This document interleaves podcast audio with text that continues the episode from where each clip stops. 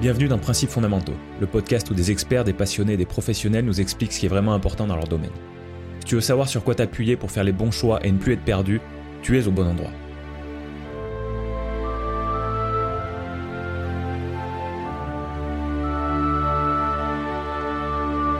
Bonjour chers auditeurs et bienvenue dans l'épisode 31 de Principes fondamentaux. Je suis Alexandre Penaud. Rappel, la radio, c'est ce média si proche de celui sur lequel t'écoutes ton podcast préféré. Je reçois dans cet épisode un animateur radio. Nous parlons notamment des points communs entre le podcast et la radio, des qualités d'un animateur radio, des spécificités de la radio locale, de l'importance de la voix et de comment décrocher un poste d'animateur radio. Si tu es intéressé par ce format de partage plus ancien que la télévision et ancêtre du podcast, ou si tu as un attrait pour les questions de vie locale et de proximité, écoute attentivement Yann Meraki. Merci Yann de, de- de me recevoir chez toi. Merci à toi de, de me recevoir et puis aussi de, dans ton podcast et puis de parler de radio. Bah ouais, C'est ça, c'est cool. c'est quand même la radio, c'est un sujet euh, cousin, proche, Ouais. frère, euh, demi-frère du, du podcast, je pense qu'on peut dire. Euh, C'est l'ancêtre peut-être même ouais, je pense qu'on peut le dans dire. la Ouais, lignée, hein, puisque c'est comme ça que ça, ça va évoluer. A priori, c'est déjà parti. ouais. ouais. Donc, euh, Ouais, je sais pas exactement depuis quand le podcast ça commence à se développer euh, fort comme ça. Je dirais peut-être une, une, une dizaine, une vingtaine d'années à tout casser. ouais, c'est bah, 20 ans, c'est la naissance du podcast un peu en France quand il arrive, 93, 94, c'est les débuts. Hein. Donc euh, oui, 20 ans, et on va dire une dizaine d'années que ça explose un petit peu, doucement. On est au début, hein, là, Ouais. on a l'impression déjà d'être dedans depuis longtemps, mais c'est que le début. Toi, en tant qu'animateur radio, tu- Ouais. tu, vois le, tu vois cet essor du podcast, tu le vois euh, progressivement ou est-ce que c'est une évolution qui pour le moment est suffisamment lente pour te dire euh, bon bah ça arrive peut-être mais je le vois pas au, co- je le vois pas au quotidien ou je le vois pas tous les mois? Alors moi, je le vois au quotidien dans mon métier, puisqu'on a énormément de podcasts maintenant en radio, sur la diffusion radio. On en a en direct, qu'on va diffuser en direct, puis euh, ensuite qui seront de nouveau disponibles sur le net. Et puis toutes les émissions radio maintenant sont quasiment toutes podcastées pour les retrouver sur le net. Et c'est devenu un outil incontournable pour l'auditeur, parce qu'on sait aujourd'hui que la radio se consomme différemment euh, de l'époque. Euh, on a toujours les points de base c'est-à-dire le matin quand on se prépare, quand on monte dans la voiture, quand on rentre du travail. Mais euh, bah, souvent, on a des points d'écoute qui vont pas excéder entre, on va dire, qui vont, vont pas excéder 10 à 20 minutes d'écoute maximum, le temps de se préparer, le temps d'un trajet. Après, effectivement, bah, c'est toujours frustrant d'arriver à son point de, de, route, de ce point d'arrivée, et d'être obligé de couper l'émission qu'on aime, qu'on veut écouter. Et c'est pour ça que la radio a réfléchi à ça serait bien de les enregistrer et qu'on puisse les retrouver. Et le podcast était déjà un peu là. Et en radio, il arrive comme ça. C'est les débuts. On enregistre les émissions pour qu'on les retrouve euh, à volonté quand on le souhaite, à n'importe quel moment de la journée ou de la nuit. On puisse réécouter l'émission qu'on n'a pas eu le temps de bah, soit d'écouter en entier, soit même on l'a loupé et on veut bah, pouvoir euh, reprofiter de ce moment-là. Donc le podcast, il est là aujourd'hui. Il est présent dans la radio, mais à mon avis, on n'est qu'au début il va y avoir une évolution forcément, euh, notamment dans les contenus, euh, puisque moi je sens, notamment pour la radio locale de proximité, puisque c'est mon cas aujourd'hui chez France Bleu, avec la proximité, je pense que l'évolution qui, va venir dans les prochaines années, ça va être à la fois une radio télévisée, pour avoir l'image associée, donc un- une fusion des télévisions locales et des radios locales, et à la fois forcément euh, beaucoup plus de podcasts préenregistrés qu'on diffusera, et donc plus de journalisme en direct et plus d'animation en podcast. Ça, c'est l'avenir de la radio. euh, c'est déjà en train de se produire, en fait. Donc là tu as parlé de deux mots importants, tu as parlé de journalisme et tu as parlé d'animation. Mhm. Tu peux développer un petit peu là-dessus. Donc toi tu es animateur podcast donc euh, t'es animateur radio, ouais. excuse-moi, du coup on a parlé de podcast dès le début. Animateur radio, ouais. Euh, et, et- et du coup, ma question, c'est celle-là, c'est euh, quelle, est, quelle- quelle est la différence entre justement du journalisme et de, et de l'animation? Eh ben, le, le journalisme, lui, il est là pour aller récul- récolter, récupérer l'information, la traiter et ensuite la rediffuser aux auditeurs. L'animateur radio, lui, c'est différent. Il est là pour divertir et apporter, si possible, peut-être une connaissance, une expertise, mais pas de lui-même forcément, mais de ses invités. Ouais. Alors que le journaliste, lui, va vraiment traiter une info pure, comme on le voit dans les journaux télévisés, dans les journaux à la radio. Il est là pour traiter un journal et apporter de l'information à l'instant. Donc lui, il est sur le, le présent, absolument. Alors que l'animateur peut se permettre d'être sur le passé, sur le futur. Il a, il a un- on va dire, un, euh, une matière temps qui est plus étirable. Ouais. Mais par contre, euh, par contre, nous, notre rôle, c'est plus de divertir, d'accompagner et de proposer euh, des événements, des, des expertises. On, a, on propose des invités qui vont amener des choses, un peu comme tu le fais toi finalement hein, aujourd'hui avec tes invités qui vont amener des connaissances, des expertises, des points, on va dire, de, euh, en- qui vont mettre en relief certains points pour tes auditeurs et tes auditrices. Ben, en radio, l'animateur fait ce boulot-là. Ouais. Le journaliste fera un vrai travail d'investigation, lui, où il va aller plus à la recherche de l'info pour l'info à l'instant T, euh, du quotidien, on va dire. Ouais. Le, le journaliste sera un petit peu plus là pour, euh, pour présenter des chroniques, par exemple? Pas forcément, Non. pas forcément. Non, le journaliste, son travail, lui, ça va être vraiment soit de l'écrit, il va transmettre euh, sur le web ou sur le papier en fonction. Euh, si la radio possède un papier, mais on, on va rester sur le média radio. hein. Donc sur le média radio, il y a plusieurs types de journalistes. Il y a celui qui va proposer un article écrit pour le web, puisqu'on maintenant on est aussi le web, ça compte en radio. Il y a le reporter, celui qui va aller tourner un reportage. Donc lui, il n'est pas forcément sur l'instant présent, mais il aura un sujet précis à aller euh, développer.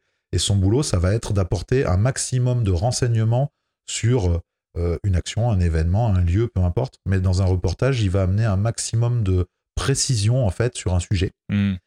Et ensuite, il y a euh, ce qu'on appelle le journaliste de présentation qui lui va pré- présenter ses journaux. Donc en général, en radio, il tourne. Tout le monde fait un peu tout. Il y en a qui sont un peu plus spécialistes du reportage, d'autres Ouais. plus de la présentation. Mais ils vont tourner, on va les retrouver un petit peu à tous les postes. L'animateur, lui, la différence, voilà, c'est que il va euh, choisir un sujet, par exemple. Il va essayer de faire parler au maximum ses invités sur le sujet et il va pas se limiter à euh, quelle est l'actu, en fait. Hmm. Voilà, pas forcément l'actu. Et le journaliste est dans l'actu, il n'a pas le choix. Ok, ouais, j'entends bien la, la différence. Qu'est-ce qui qu'est-ce qui t'a attiré, toi, euh, dans, dans le domaine de la radio Qu'est-ce qui t'y a amené? Parle-nous un peu de toi déjà, puis Ouais. après, on, on rentrera Bien sûr. doucement dans le sujet euh, central de, de- de- des- qui est le titre de cet épisode, qui est, Mhm. qui est l'animation en radio locale. Ouais. Mais déjà, décris-nous un petit peu comment toi t'es arrivé à ce métier-là. Alors, ça a commencé très jeune, puisque c'était 13-14 ans, j'étais adolescent.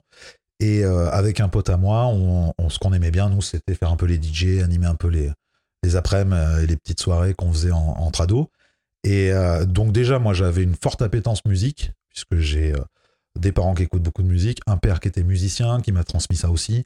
J'ai commencé la musique à 11 ans. À 13-14 ans, bah, j'en écoutais déjà énormément. euh, toute mon enfance a été baignée dans la musique riche en plus, avec un père qui va m'amener plus la partie, on va dire, internationale et, et puis, pour être un peu plus précis, tout ce qui est soul, funk, disco, reggae, rock, enfin, très très large. Une mère très euh, variété française, yéyé, les choses comme ça. Donc, ça m'a permis d'avoir une belle, euh, on va dire, une, belle culture musicale. Et donc, j'écoutais énormément de musique. J'adore la musique depuis toujours. Et à 13-14 ans, voilà, nous on passait de la musique, etc. Et puis j'écoutais beaucoup de radio aussi, puisque c'était un peu la naissance des radios libres. Euh, les débuts des années 90, c'est là où l'ORTF n'est plus tout seul, l'AFM se libère et les radios libres arrivent, euh, Fun Radio, Skyrock, euh, Énergie, tout ça. Et donc arrivent avec ces radios libres des animateurs qui nous font rêver parce que on n'est plus dans un ton justement très journalistique euh, comme des animateurs, par exemple, euh, vedettes qu'on connaît encore aujourd'hui, des gens comme Michel Drucker, des, on va dire des, des ténors qui ont commencé journalistes et qui sont devenus animateurs euh, et qui sont restés un peu les deux. Eh bien, euh, non, à cette époque-là, en radio, justement, début des années 90, les radios libres arrivent sur, on va dire, l'élan des Anglais et des Américains. Et là, on découvre euh, des mecs qui commencent à s'éclater derrière un micro, en fait, et qui ont pour but de s'éclater, de transmettre ça et de divertir les gens et puis surtout d'échanger avec eux, très important, puisque naissent aussi les libres antennes. Quelqu'un peut appeler, n'importe qui euh, se dit tiens, bah, je vais appeler la radio et on va se raconter des choses, soit sur un sujet, soit on libère la parole justement, et là les libres antennes, on peut parler de ce qu'on veut, et c'est ça c'était hyper révolutionnaire, et je me rappelle de cette époque où, euh, où on se planque dans le lit avec la petite radio, dans, avec les petits écouteurs, parce que les parents nous disent va te coucher, il est l'heure, et que nous on écoute justement ces libres antennes jusqu'à point d'heure. Et à cette époque-là, il y a de la musique qu'on n'entend pas sur les radios euh, ORTF, on va dire euh, des radios gouvernementales à l'époque. D'accord. Euh, Il y a de la musique qu'on n'entend pas, puisque sur ces grandes radios euh, qui étaient des grandes ondes avant, qui étaient RTL, Europe 1, etc., c'est beaucoup de talk, beaucoup de gens qui parlent. Donc là, les musicales arrivent en force. Et, et en plus avec des animateurs qui sont justement euh, rock'n'roll, j'ai envie de dire. Et, et ça, c'est euh, c'est la possibilité ben, de se marrer, d'entendre des émissions qui vont parler de sexualité. Et ça, à la télé à l'époque, c'est hors de question. À la radio, on peut se le permettre. Et du coup, bah, pour toute la jeunesse et les adolescents que nous sommes à cette époque-là, bah, avoir des gens qui viennent nous parler de sexualité, c'est aussi apprendre des choses. Et puis éviter peut-être aussi dans la suite bah, des, des problèmes euh, qu'on pas, dont on n'aurait pas eu connaissance. Là, grâce à, ça, bah, ça libère plein de choses, ça fait avancer aussi euh, la connaissance. Et puis, ben voilà, donc euh, j'écoute tout ça, je suis hyper fan de quelques grands noms déjà à l'époque, notamment des gens de fun, des gens qu'on connaît aujourd'hui, des Sébastien Coé, euh, des Max, Star System, euh, qui aujourd'hui est de retour un peu sur Nostalgie, euh, qui a sa radio privée aussi sur le web. Euh, donc le podcast est déjà là, hein. c'est ce qu'on disait que ce Ouais, soit- la, la radio privée et le- le- la radio web, la web Ouais. radio et le podcast, tu, tu, tu, On n'est pas vois, ouais, on n'est pas loin. Parce que la plupart des radios web ont, ont des playlists de diff pour qu'on. Là, il n'y a pas de pub, il n'y a pas de parlotte, donc on a vraiment que de la musique, souvent. d'accord. Mais pour le coup, euh, il y en a certaines qui s'autorisent aussi à faire musique et podcast. Et du coup, on retrouve aussi, pareil, euh, on peut aller rechercher une tranche qu'on veut réécouter. Et donc, on garde un peu ce côté podcast aussi qui, naît un peu en même temps que cette radio web. Et donc, euh, voilà. Donc, euh, moi, je suis fan de ces mecs-là euh, à l'époque, euh, notamment ceux qui étaient sur Fun, entre autres, puis Energy Sky aussi un petit peu. Et donc, euh, donc j'adore. Et en se baladant dans les rues de Beaumont, on rencontre, euh, on voit qu'il y a une radio déjà associative. Donc avec mon pote, on va frapper à la porte pour voir si on peut visiter. Et on rencontre le président de cette radio associative. À l'époque, ça s'appelait FM63 à Beaumont. Radio qui réouvre ses portes, toujours associative, du côté de Rion maintenant. Quelqu'un a repris qui était anciennement à Beaumont, D'accord. l'a repris. Donc c'est rigolo. Et donc on frappe, on rencontre euh, le président à l'époque qui nous dit les jeunes, si ça vous intéresse, vous pouvez faire de la radio bénévolement le week-end. Euh, Il y a des créneaux. Donc euh, vous prenez un créneau et vous faites votre émission en freestyle, vous faites comme vous voulez. Donc nous on dit chouette, bah ouais, bien sûr. Et nous voilà partis pour une aventure qui dure deux ans à faire une émission de 16h à 20h tous les samedis. T'avais quel âge? J'avais 14 ans, 13-14 ans à peu près. On, avait, Ouais. on était deux. Et, euh, et donc, on gérait tout à deux. hein, la technique, parce qu'à l'époque, il n'y a pas d'ordinateur. hein. On envoyait euh, les CD, les cassettes, et, euh, et puis on poussait les boutons nous-mêmes, et on faisait, on faisait tout nous-mêmes. Donc, c'était très freestyle, justement très dans l'époque, euh, derrière la console, et c'est parti. On envoie, en même temps, on se passe le micro. Enfin, et il y avait un studio aussi, on pouvait recevoir des gens de temps en temps. Donc, euh, on se faisait petit plaisir de temps en temps. Alors, souvent des potes à cet Ouais. âge-là. Ouais. Mais si on arrivait à avoir une petite personnalité du coin ou quoi, eh bien, on la faisait venir et, et on l'interviewait aussi, c'était marrant. Mais on n'était pas des pros à cette époque de l'interview. On était meilleur en DJ qu'en qu'en interview. Et il faut savoir que la base, la, pas la base, la, la- le métier d'animateur radio, à la base, s'appelle disc jockey aux États-Unis. On est des DJ à la base. Ouais. L'animateur radio, normalement, il sait tout faire au départ. Et il passe ses propres disques, c'est lui qui les choisit, donc il présente des musiques, surtout dans les radios libres. Donc on les appelait des DJ aussi. Et puis, euh, puis petit à petit, on est devenus des animateurs parce qu'on s'est consacré qu'au micro et qu'à l'auditeur. Et on a quelqu'un qui fait la technique pour nous, justement, qui vient faire tout ce qui est son et, et passer les disques, etc. Donc euh, ça, ça a évolué avec le temps. Mais il y a encore beaucoup de radios, notamment des petites radios privées commerciales, musicales, où on retrouve en local, on retrouve l'animateur qui lui-même envoie les sons, etc. Il a plus trop la main sur le choix de la musique, mais à part en associatif, c'est un cas à part. Mais sinon, euh, c'est lui qui se fait sa technique, c'est lui qui prépare son émission et qui est tout seul en fait hein, euh, dans son petit truc. Euh, chez France Bleu, c'est différent puisqu'on est sur un service public et là, du coup, on a des techniciens, on a l'animateur, on a des journalistes. On n'est pas seul livré à nous-mêmes. Ouais, vous faites partie d'une équipe, quoi. On a une équipe complète euh, voilà, de radio euh, au même titre que les grandes radios nationales. C'est exactement pareil, puisqu'on est un réseau de grandes radios nationales. Sauf qu'on a la particularité d'avoir un peu en région. C'est la même chose que France Télévisions avec France 3, qui va dans les régions. France 2 fait que du natio, et France 3 fait tout, natio, local. Et ben France Bleu, c'est pareil avec Radio France et France Télévisions, France 3. On est dans le même. euh, voilà. Donc euh, voilà comment ça se passe. Et donc j'arrive, euh, on fait ces deux ans de radio, c'est super, génial, euh, une aventure formidable. Et puis bon, au bout d'un moment, on grandit, donc on fait d'autres choses. On avait modifié aussi l'émission un petit peu. Au début, on était très dance music, c'était la vibe du moment pour nous.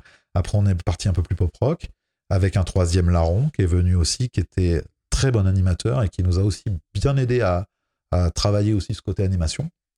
Et puis après, ça s'est arrêté, et puis on a fait d'autres choses. Euh, voilà, moi j'ai eu mon parcours professionnel à côté aussi, parce qu'on faisait ça en bénévole, hein, bien sûr, on était adolescents. Et puis après, bah voilà, parcours professionnel, parcours, euh, on termine le parcours scolaire, secondaire, professionnel. Et je suis revenu à la radio en 2003, euh, quand j'avais plus de boulot à cette époque-là, et j'avais un, ami, je faisais de la musique, et c'était notre ingénieur du son. Et ce gars faisait une libre antenne, une des dernières, mais euh, parce qu'il était dans une, euh, dans une radio associative également, donc il pouvait se le permettre. Il animait une libre antenne, il m'avait dit Viens, tu vas voir, on va se marrer, passe, euh, on fait un peu de libre antenne ensemble. Et j'étais allé donc chez Radio Arverne à Gerza, dans les locaux en soirée. J'avais fait un peu de libre antenne avec lui, et puis on avait, voilà, on en avait fait quelques-unes. Et un jour, il m'appelle, il me dit Écoute, on a un poste de technicien et responsable technique aussi pour réaliser les émissions. Et moi, mon boulot à cette époque-là, mon cœur de métier, ma formation était dans la technique son. J'étais ingénieur du son. Donc, du coup, ben, ça- il m'a dit c'est ton boulot et il y, a un pl- il y a une place euh, salariée. Donc, si tu veux venir chez nous, euh, postule. J'ai postulé, j'ai été pris et j'ai fait une année, donc, euh, avec à l'époque les contrats jeunes. J'ai fait une année chez Radio Arverne où j'étais responsable technique, technicien. Donc, je réalisais les émissions, je formais les bénévoles à la technique et Ouais. en même temps, je m'occupais bah, de la diffusion. S'il y avait une, un problème ou quoi, fallait le régler. Donc j'ai fait ça pendant un an. L'année d'après, euh, problème de subvention de l'État. Je devais basculer sur un autre contrat euh, aidé et puis la sub n'est pas tombée. Donc je suis parti dans la production de disques et dans le spectacle vivant. Je suis reparti à l'école me former et ensuite travailler là-dedans. Et puis, euh, et puis j'ai répété et répété et répété pendant bah, 2003-2023 bientôt, donc presque 20 ans, j'ai répété à qui voulait l'entendre. Mon meilleur job, c'était la radio. Ouais. Parce que, je sais pas, il se passe quelque chose quand on est dans les locaux de radio. Il y a une âme, il y a quelque chose. euh, et puis avec les collègues, enfin, c'est un travail qui, qui est vraiment sur l'humain et qui me plaisait énormément. Mm. Et du coup, j'avais toujours répété, ce métier-là, c'était celui que j'ai préféré faire. À l'époque, j'étais payé 20 heures, j'en faisais 40. Enfin bref. Et donc, du coup, euh, voilà, c'est un métier où je comptais pas mon temps et euh, même je j'étais pas regardant sur le, le salaire. Ce que je voulais, c'était faire de la radio. Ouais. Et puis, ben, la vie a fait que, euh, voilà, euh, j'ai fait plein d'autres choses. Et le confinement est revenu à moi. et euh, pendant ce confinement, j'en ai profité pour me recentrer et me dire qu'est-ce que tu veux vraiment faire? Qu'est-ce qui ferait que tu te lèverais pas en marche arrière, que tu sois content de te réveiller, que tu te sentes utile? Et donc, j'ai fait un gros brainstorming pendant deux mois. Et puis, j'ai fait aussi quelques tests psychologiques pour voir si ça confirmait ce que je pensais. Et effectivement, les résultats sont retombés sur le fait que j'étais, entre guillemets, fait pour un métier d'écriture, de journalisme ou d'animation D'accord. ou de comédie, peu importe, enfin des métiers plutôt artistiques, mais en même temps écrits. Enfin, avec des contenus, quoi, ouais, ouais, ouais. travaillés. Et donc, euh, ça a confirmé ce que je pensais un peu au fond de moi. C'est venu se juxtaposer avec l'idée que, de, je, répétais, je répétais depuis 20 ans, euh, la radio était le meilleur métier que j'ai fait. Donc j'ai dit, je retourne faire de la radio, mais cette fois-ci, je vais être derrière le micro. Et, euh, et puis, ben, j'ai forcé un peu mon destin, comme Ouais. on dit. Et puis voilà, j'ai acheté du matériel, j'ai enregistré des maquettes, je me suis entraîné à la maison pour essayer d'arriver à ce que je pensais pouvoir faire. Ouais. Et puis après, ben, j'ai démarché, euh, d'abord des réponses à des annonces, et puis ensuite, euh, j'ai repoussé la porte de France Bleu que j'avais déjà poussé deux fois auparavant pour aller visiter. En 2016, j'ai tenté un comeback. Et puis ça s'est pas fait. Je suis parti ailleurs. euh, J'ai déménagé pour aller vivre ailleurs. Donc ça s'est pas fait. Et puis là, bah là, il y avait tout qui, était réuni pour que ça se fasse. La personne qui venait de, prendre la responsabilité des programmes chez nous euh, avait, euh, avait bien aimé ce que je lui avais envoyé. On a discuté pendant une heure et demie. Ça a accroché. Et j'étais la semaine d'après dans les locaux en train de travailler pour être le dimanche à l'antenne pour une première. Et puis c'était, voilà, c'est parti. Et maintenant, ça fait deux ans que j'ai réintégré euh, la radio et que je suis chez France Bleu et que je fais de la radio locale, salarié. Et, euh, effectivement, je recoupe ce pourquoi j'étais venu, c'est-à-dire je me lève content, je me sens utile, parce que euh, il y avait vraiment ce côté de vouloir être derrière le micro, ce que je n'ai pas dit et je vais dire là. J'ai choisi d'être derrière le micro parce que je voulais vraiment apporter quelque chose. Je m'étais dit, j'ai envie de divertir les gens, mais pas que. J'ai envie aussi, et c'est le confinement qui m'a aidé à ça, j'ai envie de, bah, de me sentir utile dans le sens où je vais leur apporter de la bonne humeur, des petites infos, euh, des petites anecdotes, du rire peut-être, si je peux, de la musique et du bon temps. Et j'avais et, dans un dans une époque où tout est stressant et très agressif, notamment dans les médias, j'avais envie d'être dans le média pour montrer qu'on n'est pas obligé d'être dans l'agressivité, dans euh, l'image coup de poing ou le son coup de poing pour la radio. On n'est pas obligé d'être dans le dans l'angoissant en fait, euh, dans dans l'anxiété. Voilà, on peut proposer des choses beaucoup plus cool tout en étant intéressant. Et c'était ce que j'avais envie d'amener. Et je pense que c'est ce que je suis en train de mettre au point. Je me sens très perfectible parce que ça fait que deux ans que je fais mon comeback. Mais en même temps, euh, voilà, la mission de vie, elle est là. Tu vois une évolution depuis, euh, depuis deux ans dans, ton, dans ton approche et dans, ton, dans ta sérénité, peut-être, j'ai envie de dire, par rapport à ton boulot Complètement. Il y a une évolution. Alors, il y a une progression technique déjà, euh, que, ce soit, que ce soit les gestes, la communication entre, entre la régie et moi, quand on est à l'antenne, tout est plus fluide. parce qu'il faut savoir quand on met les quand on met les fesses dans un dans un studio de radio, c'est un vaisseau spatial, le truc. Il y a des écrans dans tous les sens. Il y a plein d'informations. Et au début, c'est très, très impressionnant. Ah et euh, même pour les invités, c'est très impressionnant. Et, du coup, comme on est là, on est, euh, nous, on nous le dit, hein, vous êtes animateur, vous pilotez l'émission. Donc, on est une équipe, mais c'est nous qui avons la conduite et qui pilotons. Donc, on doit avoir l'œil partout, et notamment très souvent sur le temps, puisqu'on est forcément euh, tributaire du temps en radio. Et, oui. et en télé, c'est pareil. Le temps, c'est le temps. Donc là-dessus, moi, je venais de très loin. Le mec le plus en retard du monde, un truc de fou. Hein. Et, là, bah, bizarrement, ça n'a rien à voir. Euh, puisque du coup, bah, il faut être à l'heure, il faut être pile dans le timing, il faut, il faut savoir faire. Donc ça, il y a une nette évolution et je, compare beaucoup ça à la conduite en voiture. C'est-à-dire que bah, quand on apprend à conduire, dans ces leçons de conduite, on arrive à un moment donné où il y a cette petite bascule, ce déclic qui fait qu'on réfléchit plus à ce qu'on fait. Et ça devient réflexe de conduire.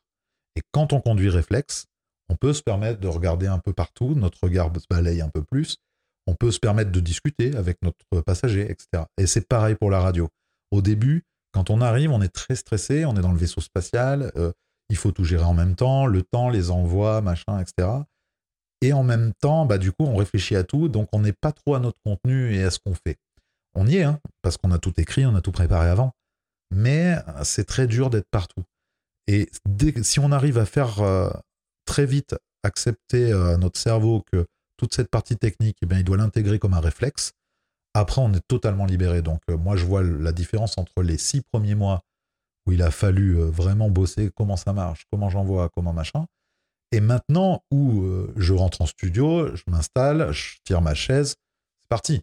J'ai même pas fini d'ouvrir mon ordi des fois. Donc j'ouvre ma session, je suis en train, pendant que la musique déroule ou pendant qu'on parle, et puis tac tac, hop, c'est parti, je lance mon journal et je lance mon journaliste qui vient faire son journal en, début d'heure, paf.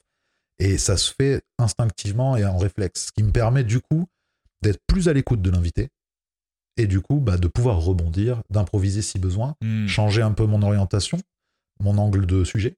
Si des fois je, je m'étais peut-être un peu égaré dans la préparation, euh, je m'aperçois que finalement, il faut pas aller là, il vaut mieux aller là, par rapport à ce que me dit mon invité. Et ça, c'est des choses, tant qu'on est dans le je réfléchis tout ce que je fais, eh bien, on n'est pas assez à l'écoute et on peut pas assez le faire. Donc oui, l'évolution, je l'ai vu là-dessus, énormément.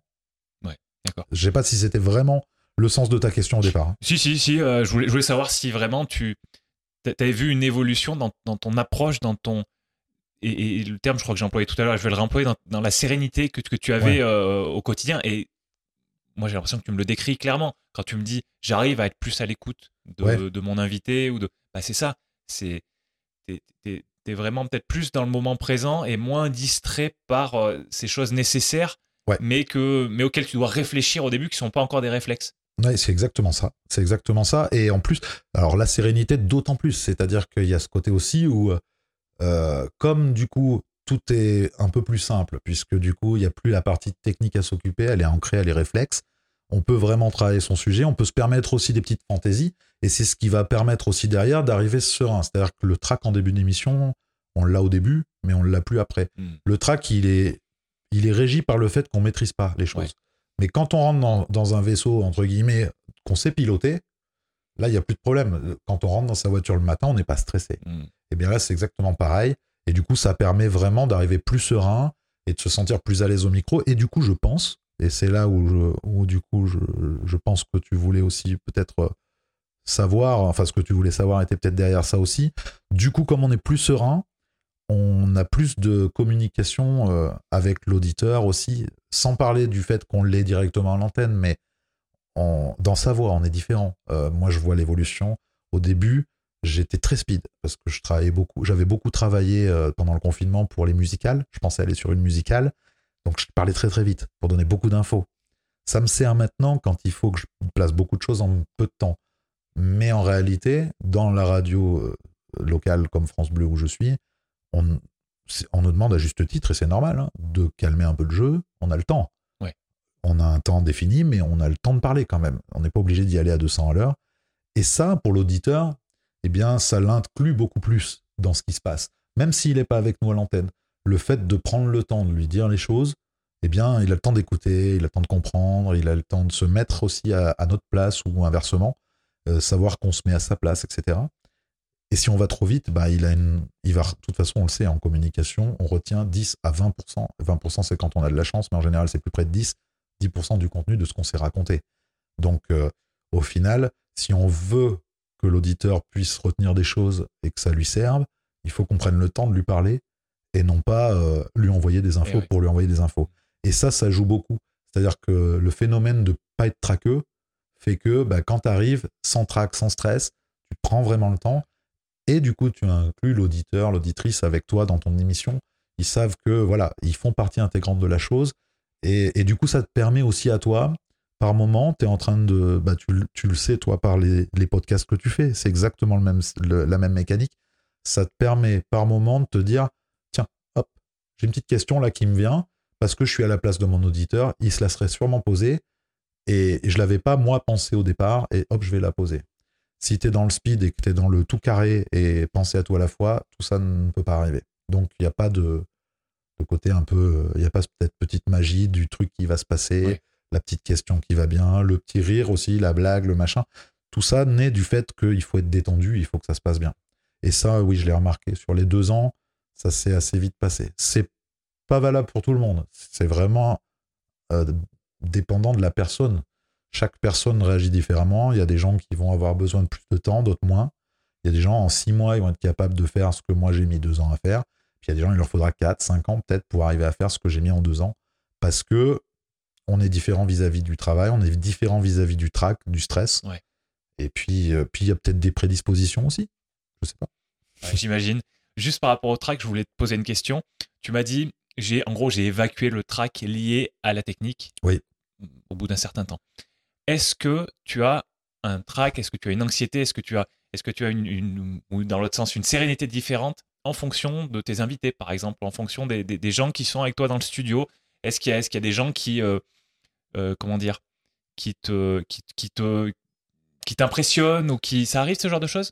Alors, c'est pas euh, en radio l'avantage c'est que du coup on nous voit pas donc on a déjà, on est un peu plus relax vis-à-vis de ça parce qu'il n'y a pas l'image en plus. D'accord. Donc, c'est-à-dire que si la personne est impressionnante, l'invité, euh, je sais pas, j'ai eu la chance, par exemple, de recevoir euh, euh, des gens comme Julie Zenati, Pablo Mira, Clovis Cornillac, par exemple, des gens comme ça. Quand ils sont en face de toi, ils sont impressionnants. C'est des gens qu'on voit qu'à la télé. Hein. mais par contre, comme on est à la radio, il n'y a pas ce côté image. Donc, on n'a pas le côté où on se sent. Ben, ça va se voir si je suis un peu crispé, etc. D'accord. Donc ça déjà c'est évacué et ça c'est bien. Après, euh, moi, perso, le track vis-à-vis de. Non. Je dirais plutôt que j'ai une pression qui peut arriver par moment, selon euh, l'invité, selon l'émission. Je peux avoir une pression qui monte, un peu comme le track, mais c'est pas du track parce que je perds pas mes moyens, mais je peux avoir de la pression qui monte. Et ça va pas être forcément la pression de l'invité lui-même.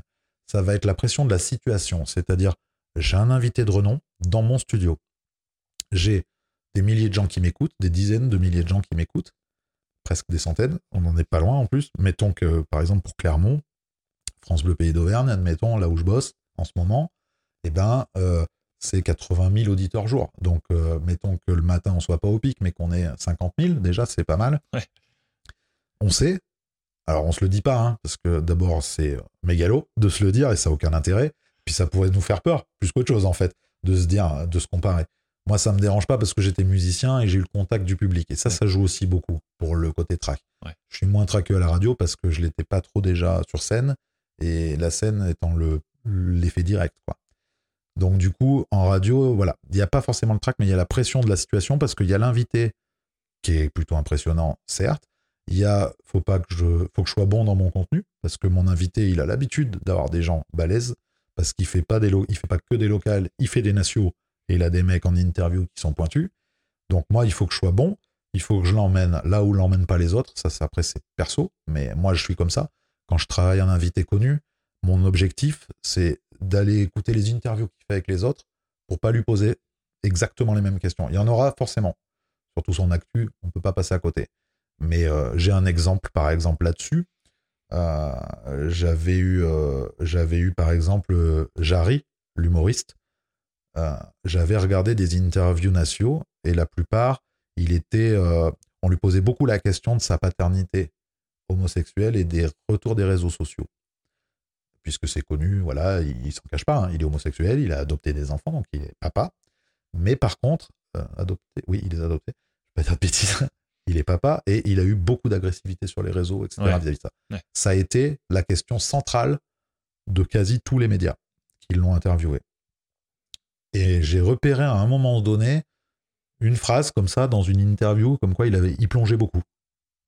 Bon, j'ai creusé et du coup j'ai découvert qu'il était engagé sur euh, la sur la cause des océans des, et donc de, de la vie océane. Du coup, voilà, protéger les océans, essayer de les nettoyer, etc. Et donc il plonge régulièrement. Et je l'ai emmené là-dessus. Et du coup, c'était une super interview parce que ce mec euh, attendait la question basique et je l'ai jamais posée. Ouais. Ça m'intéressait pas de dire à mes auditeurs une énième fois. Ils- mais les auditeurs sont pas débiles. Ils ont les réseaux sociaux, ils regardent la télévision, donc ces questions-là, ils les ont déjà eues, déjà traitées. Donc là, j'allais sur un terrain qui n'était pas traité et lui pouvait s'exprimer vraiment dessus. Il avait deux, trois minutes pour en parler. Et donc là, ça lui a fait vraiment plaisir de, de pouvoir parler de ça. Et moi, j'aime bien aller sur ces, ces trucs un peu à contre-courant ou, ou en parallèle, si on peut dire, sur des questions justement et des sujets qui ne sont pas forcément traités par les autres parce que c'est moins justement dans l'actu agressive Ouais. et dans le gros coup, on va dire, dans le, je sais pas comment on appelle ça, mais en, en journalisme, c'est le, le breaking news, quoi. On est moins dans le truc qui tombe, quoi. On est vraiment sur un vrai truc qui fait partie de sa vie et qui compte beaucoup pour lui. Et c'est ça qu'il faut partager avec les auditeurs. Le reste, ils le sauront de toute façon. Mm. Et ça n'a pas d'intérêt de le répéter. Donc euh, voilà, tu as ce moment de pression où tu te dis, je pars sur un truc, faut que ça marche. Ouais. faut que mon invité soit OK, faut que ça intéresse mon auditeur. Et là où le pic de pression peut vraiment être un peu plus fort, c'est qu'en général, quand l'invité est de marque, en local, tu récupères dans la régie, à côté du technicien son, derrière la vitre, tu vois tous les chefs qui sont là, le directeur, le responsable des programmes, le rédac chef, ils sont tous là. Et là, il y a gros coup de pression, parce que là, il y a tous les boss qui t'écoutent Ouais. parce qu'ils ont envie de voir la star. Ils se montrent pour montrer que bah, ils reçoivent aussi chez eux la star, donc c'est normal qu'ils soient là. Et ils sont derrière cette vitre en train de te regarder toi faire ton taf et il faut pas te louper. Et là, tu as le coup de pression plus de. C'est un peu l'examen, quoi. Ouais, ouais. Mais c'est ça qu'il faut un coup de pression. C'est le côté, je passe un examen devant mes boss. Ouais. Alors qu'en vrai, ils sont pas là, l'émission est géniale. Euh, mais ils sont là, elle est bien aussi. Mais je veux dire, t'as pas ce coup de pression Ouais. s'ils sont pas là. Tu auras simplement la volonté que ce soit intéressant et, et que ça marche. Après, les coups de pression arrivent, euh, on va dire, avec ce qu'on appelle les aléas du direct. C'est-à-dire, euh, bah, ton invité joue avec toi, euh, te met un coup de pression. Ça peut arriver. Il y a des invités qui sont taquins, hein, surtout Ah ouais. les humoristes. Ouais. Il y en a qui sont très taquins. Donc, d'un seul coup, ils peuvent, ils peuvent devenir quelqu'un d'autre, tu vois. Et, et là, ça peut ils font ça pour te, pour désarçonner un petit peu. Et, c'est rigolo. Donc ça, ça peut arriver, il faut s'y attendre. Et puis sinon, après, bah, c'est l'aléa du direct, euh, euh, perte de diffusion, ou alors euh, ton invité est à distance, tu perds la com, il faut arriver à la remettre. Et tout ça, faut être, faut, être plutôt bon en improvisation, parce que tu vas devoir meubler un peu. Et puis en même temps, ben, faut essayer de garder les auditeurs, parce que, attention, il revient, hein, ba- barrez-vous pas dans une autre radio, parce qu'en radio, ça va très vite. hein. Un, un truc trop long, un truc qui se coupe, machin, Ouais. l'auditeur peut changer de Ouais, station. vite, Parce qu'il veut qu'il se passe un truc, lui. Hein. Il a pas besoin d'avoir du blanc dans sa radio. Ah, Donc il faut vraiment. C'est ces moments-là qui vont être des moments de pic de pression. D'accord. Sinon, c'est cool. Enfin, pour moi, en tout cas. tu me parlais de Jarry, là. Il, il est Oui. venu, du coup. euh, Il n'est pas venu, non, je l'ai eu à distance. J'ai eu au téléphone, j'arrive. En présentiel, ma toute première, c'était Julie Zenati. Et c'était euh, assez sympa parce qu'elle est arrivée le matin euh, avec la tête du matin. Et, euh, et je pense qu'elle se disait, je vais faire le taf, quoi. Et euh, donc, elle est arrivée. Elle savait qu'elle avait un showcase à Saint-Etienne le lendemain ou l'après-midi, je crois. Et donc, on avait réussi à dealer de la voir dans la- dans l'émission de culture le matin que j'animais. Et elle arrive avec son manager, lui super sympa et tout. Elle, gentille, mais je viens de me réveiller presque. Donc j'ai fait le trajet et voilà. Enfin, je crois qu'ils aient- ils avaient fait la veille, elle était à l'hôtel, mais elle se réveillait à peine, elle avait la tête du matin. quoi. Et je me suis dit, Ah, elle a pas l'air hyper cool. Mais en même temps, je me suis dit, euh, c'est normal, on se réveille, on l'a fait lever quand même un petit peu. Il- Parce que c'était très tôt, là? Émi- non, émission à 9h du matin, mais il faut quand même se lever Oui, oui. pour. euh, voilà. Donc, euh, du coup, elle arrive, elle rentre dans le studio, euh, elle sait faire. C'est une star, donc elle arrive, paf, elle pose des affaires, elle s'installe derrière le micro, c'est parti. Je lance mon émission et tout de suite, je lui fais comprendre avec quelques. avec un peu la mise en, en place, en perspective aussi du sommaire, des choses comme ça, je lui fais comprendre qu'on va vraiment parler de musique. Donc, euh, je vois son œil intéressé. Et très vite, en fait, euh, je lui fais parler de son album et de comment moi je l'ai perçu et de, euh, et de qui bosse dessus. Et ça, c'est rare. Qui a bossé sur l'album, on le demande peu. Ah ouais. En général, quand les artistes passent, on leur demande c'est où est-ce que vous êtes inspiré, Mhm. etc. Là, il n'y avait pas besoin de demander. L'album qu'elle venait vendre, c'était le dernier. Le dernier, il est total inspiré Michel Berger, France Gall. Enfin, on l'écoute, on le sait. Et elle, elle, elle s'en cache pas, justement. Elle le dit, elle en a beaucoup écouté dans le confinement et c'est ce qui l'a inspiré. Et donc, je l'ai emmené vers ça et euh, vers son bassiste, son batteur, etc. Et là, elle a compris qu'on parlait musique. Elle a compris qu'elle avait quelqu'un qui savait de quoi il parlait, qui avait bossé le sujet aussi. Et là, je pouvais avoir euh, l'examen de l'autre côté de la, de la, de la vitre. J'ai su créer un moment entre elle et moi et, les auditeurs, j'espère. Et en tout cas, c'était une belle interview. Moi, j'en ai, un super souvenir. Et après, euh, on a pris un peu le temps, on a fait deux, trois photos. Et je sais que quand elle est partie, son manager m'a renvoyé un petit message pour me dire que tous les deux, ils étaient ravis et tout. Et donc, ça a conforté l'idée que ça s'était bien passé. Mais euh, voilà, pour une première, ça a été bizarre parce que je m'attendais pas à le faire. Ça devait pas être moi. Je venais juste de récupérer ce créneau. Et, euh, et puis finalement, on m'a dit si, si, t'y vas. Donc, euh, bah, j'y vais. Et j'étais hyper content parce que, euh, parce que voilà, j'ai compris comment on, on construit un peu la relation dont on va avoir besoin pour une émission et pour arriver à créer cette convivialité entre nous et casser un peu la barrière du la star, le présentateur et vraiment arriver à discuter Ouais, ouais. pas être juste dans l'interview. Ouais. Et, et je pense que ça lui a plu, enfin du moins c'est le retour que j'en avais eu. Et moi ça m'avait fait du bien parce que c'était la première fois que je me frottais à quelqu'un de connu en fait. Mm. Et après j'en ai eu plein par téléphone. Alors par téléphone c'est pas pareil. Ouais, j'imagine. Ils sont à distance. Et, euh, mais bon voilà, j'ai j'ai pu voir plein plein de, de gens très connus et euh, les interviewer par téléphone, par visio ou quelques-uns en studio. Et effectivement, euh, moi je- je- je- j'ai vraiment cette envie de casser le côté de l'interview. On reste dans l'interview, mais le casser un peu pour arriver à la discussion. Là, je prends des exemples de. Il y a des mecs comme ça euh, qui, qui, sont aujourd'hui euh, un peu mes références, justement, euh, dans le milieu. Alors, ils seront plus à la télé et aussi à la radio. Je pense à Mouloud Achour, par exemple. Mouloud, qui est sur Click Canal ou qui est sur Europe 1. Ce mec est typiquement dans le même délire. Il est dans la discussion. Il partage. L'interview, elle est là, en fond. Hmm. Mais il faut que ça discute, il faut que ça partage.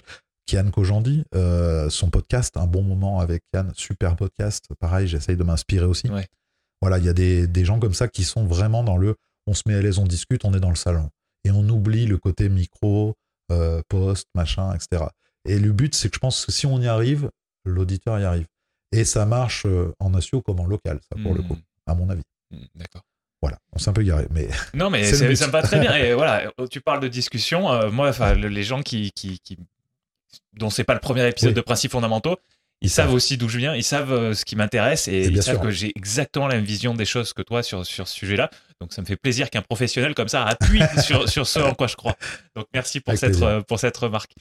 J'ai deux questions par rapport à ces invités, on va dire un peu plus, un peu plus connus, Ouais. qui, qui ont une renommée. Qui, euh, la première, c'est qu'est-ce qui, euh, qu'est-ce qui va les faire passer à France Bleu euh, Pays d'Auvergne? Que- que- Donne-moi des exemples de raisons qui, qui vont experts qui viennent te Ah bah, parler. La raison, elle est simple. Il y en a une seule en vrai. Euh, Il y a qu'une seule raison pour laquelle ils vont venir chez France Bleu à Clermont ou à France Bleu Bordeaux ou machin.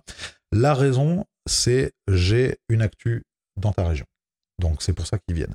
Sinon, en règle générale, ils font toutes leurs interviews à Paris. On récupère les podcasts qu'on di- D'accord. qu'on diffuse. Donc tu vois, le podcast est déjà là. Après, on les aura en direct quand on va euh, avoir euh, bah, le concert, le spectacle. euh, Dans le- ils font le Zénith d'Auvergne, bam, et ben ils viennent le, le vendre ou la Maison de la Culture. Enfin, c'est, on les aura pour ces raisons-là. Après, ça peut être aussi des artistes qui, entre guillemets, cartonnent, tournent déjà, mais sont du coin. Hmm. Donc, ils reviennent forcément par là parce que bah, ça fait toujours plaisir de, entre guillemets, revenir aux racines et de rééchanger avec son peuple, entre Ouais, guillemets. ouais. Mais la plupart du temps, les grosses stars viennent parce qu'elles présentent quelque chose. Et maintenant, de plus en plus, les acteurs de cinéma, parce que de plus en plus, il faut remplir les salles de cinéma. Après Covid, le cinéma a perdu de la vitesse. Ouais. C'est d'ailleurs dommage, parce qu'aujourd'hui, c'est dur de remplir les salles de cinéma. Et ça devrait repartir comme avant, parce que c'est c'est important, je pense. Mais du coup, ce qui est bien dans ce truc-là, l'effet bénéfique, si j'ose dire, c'est que maintenant les équipes de films se bougent et vont en province et en région pour aller vendre leurs films, pour aller, le- pour aller le défendre, ce qui faisait qu'à Paris à l'époque. Hmm. Et après, en province, bah, tu avais le gars du ciné qui venait te vendre le film à l'affiche. Là, ils sont obligés de venir le défendre parce qu'il faut rentrer. Il faut que les gens aillent au cinéma. Donc, la star se déplace pour venir le vendre. Et ça, c'est super intéressant. Donc, c'est la raison principale pour laquelle on les reçoit. C'est parce qu'ils ont quelque chose à vendre chez nous Ouais, ouais. remplir leur salle, quoi, la plupart du temps. Maintenant, euh, attention, on tout le monde ne les a pas. Ça, c'est encore autre chose. Moi, j'ai une chance, c'est que j'ai un réseau dans la culture et que j'ai fait jouer ce réseau pour avoir au maximum directement l'artiste, la star. Mais il a fallu ben, que j'en fasse un, deux, trois, que la confiance se crée pour qu'on voit que ça, ça rend et que ça marche. Et du coup, après, j'avais la confiance des productions locales et des attachés de presse nationaux qui m'envoyaient directement l'artiste parce qu'ils savaient qu'avec moi, ça se passait comme ci, comme ça. Ils pouvaient réécouter le podcast s'ils voulaient. Et du coup, j'ai eu une saison remplie avec les artistes.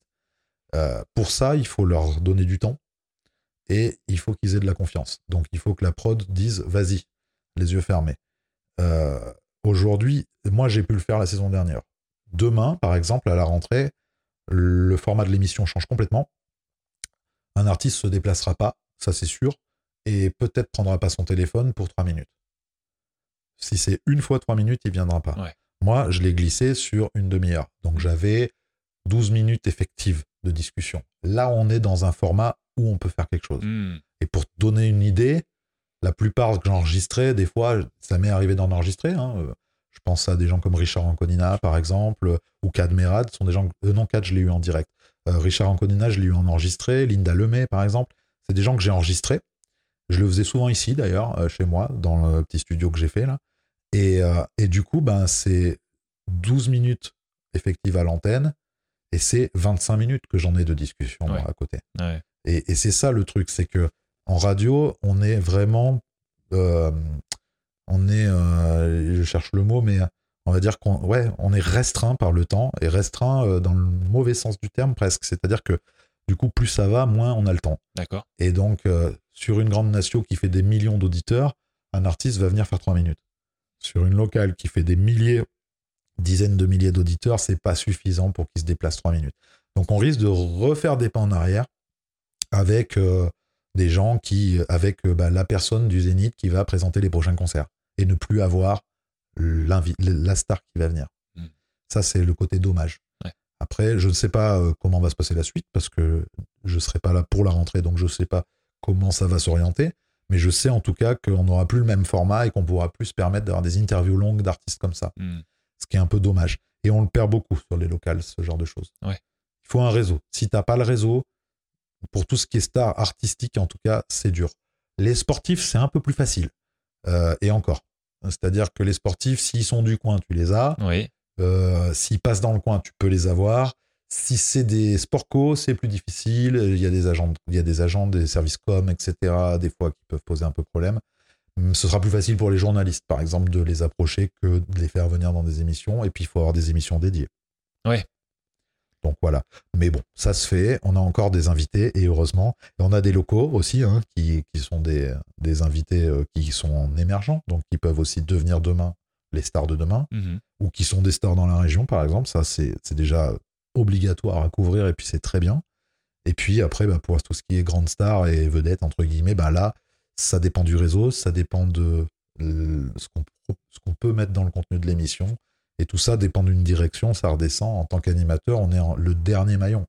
Donc nous, on prépare ce qui va aller dans, le, dans, le, dans les cases, mais on n'est pas décisionnaire du timing des cases. Eh oui. Voilà, ce que tu expliquais par rapport aux 12 minutes ou ce, genre de choses. par rapport au fait qu'avant j'avais 12 minutes et que maintenant il y en aura 3. Eh ouais. Et là, c'est très. ou 6 maximum, mais c'est Mm. très compliqué. Bah oui. Après, euh, dans les radios, on a cette faculté en local, qui est différente des nationaux. Et encore qu'en nationaux, je pense qu'ils le font aussi, certains. On a cette particularité aussi de pouvoir adapter. C'est-à-dire, euh, si euh, demain, euh, un mec comme, je sais pas, Gad Elmaleh descend, on peut adapter notre antenne. C'est-à-dire qu'on peut aussi faire en sorte de le garder sur une heure ou deux, Hmm. mais on va le faire intervenir en plusieurs fois Ouais. et, on va se débrouiller parce qu'on ne peut pas passer à côté, entre guillemets. Mais voilà. Euh, mais aujourd'hui, ça va devenir de plus en plus compliqué. C'est pour ça que le podcast a de l'avenir en radio. Parce que toutes ces interviews riches-là, eh ben, on les retrouvera que sur le web. On aura des extraits à l'antenne et puis après, on ira les chercher sur le web. C'est- quasi sûr. J'ai ma main à couper. Ah, mais ça fait sens pour moi. Moi, je vois le, je mets beaucoup de, je sélectionne et je mets beaucoup de- d'extraits Ouais. de, de mes gros, de mes gros épisodes en fait, parce que moi, c'est vrai qu'un un épisode moyen, c'est entre une heure et demie et deux heures, et je diffuse tout. Euh, mais effectivement, pour attirer peut-être des Ouais. gens qui connaissent pas déjà le podcast ou qui connaissent pas déjà l'invité, je sélectionne des extraits qui durent, bah pareil, qui durent quelques minutes, Mhm. donc 2, 3, 4, 5 minutes. Euh, et ça, ça fait une porte d'entrée. Donc, ça peut faire sens par rapport à ce que Oui. tu expliques. Une porte d'entrée à la radio en direct de 3 minutes, de 6 Mhm. minutes. Et puis après, potentiellement, en podcast, euh, bah, un épisode plus long Si d'une tu veux en demi-heure. savoir plus, tu as la version longue après. Toi, tu me disais, euh, j'ai enregistré des épisodes depuis, euh, de- Ouais. enfin, des, des- pas des épisodes, Des coup, interviews, hein. des interviews depuis ici. Euh, et, et en fait, tu, tu les montais après pour, pour, Ouais. pour garder que 12 minutes? Ouais, je, je l'ai remonté, ouais. Pour pouvoir garder l'essentiel, si je peux dire. C'est toujours très compliqué.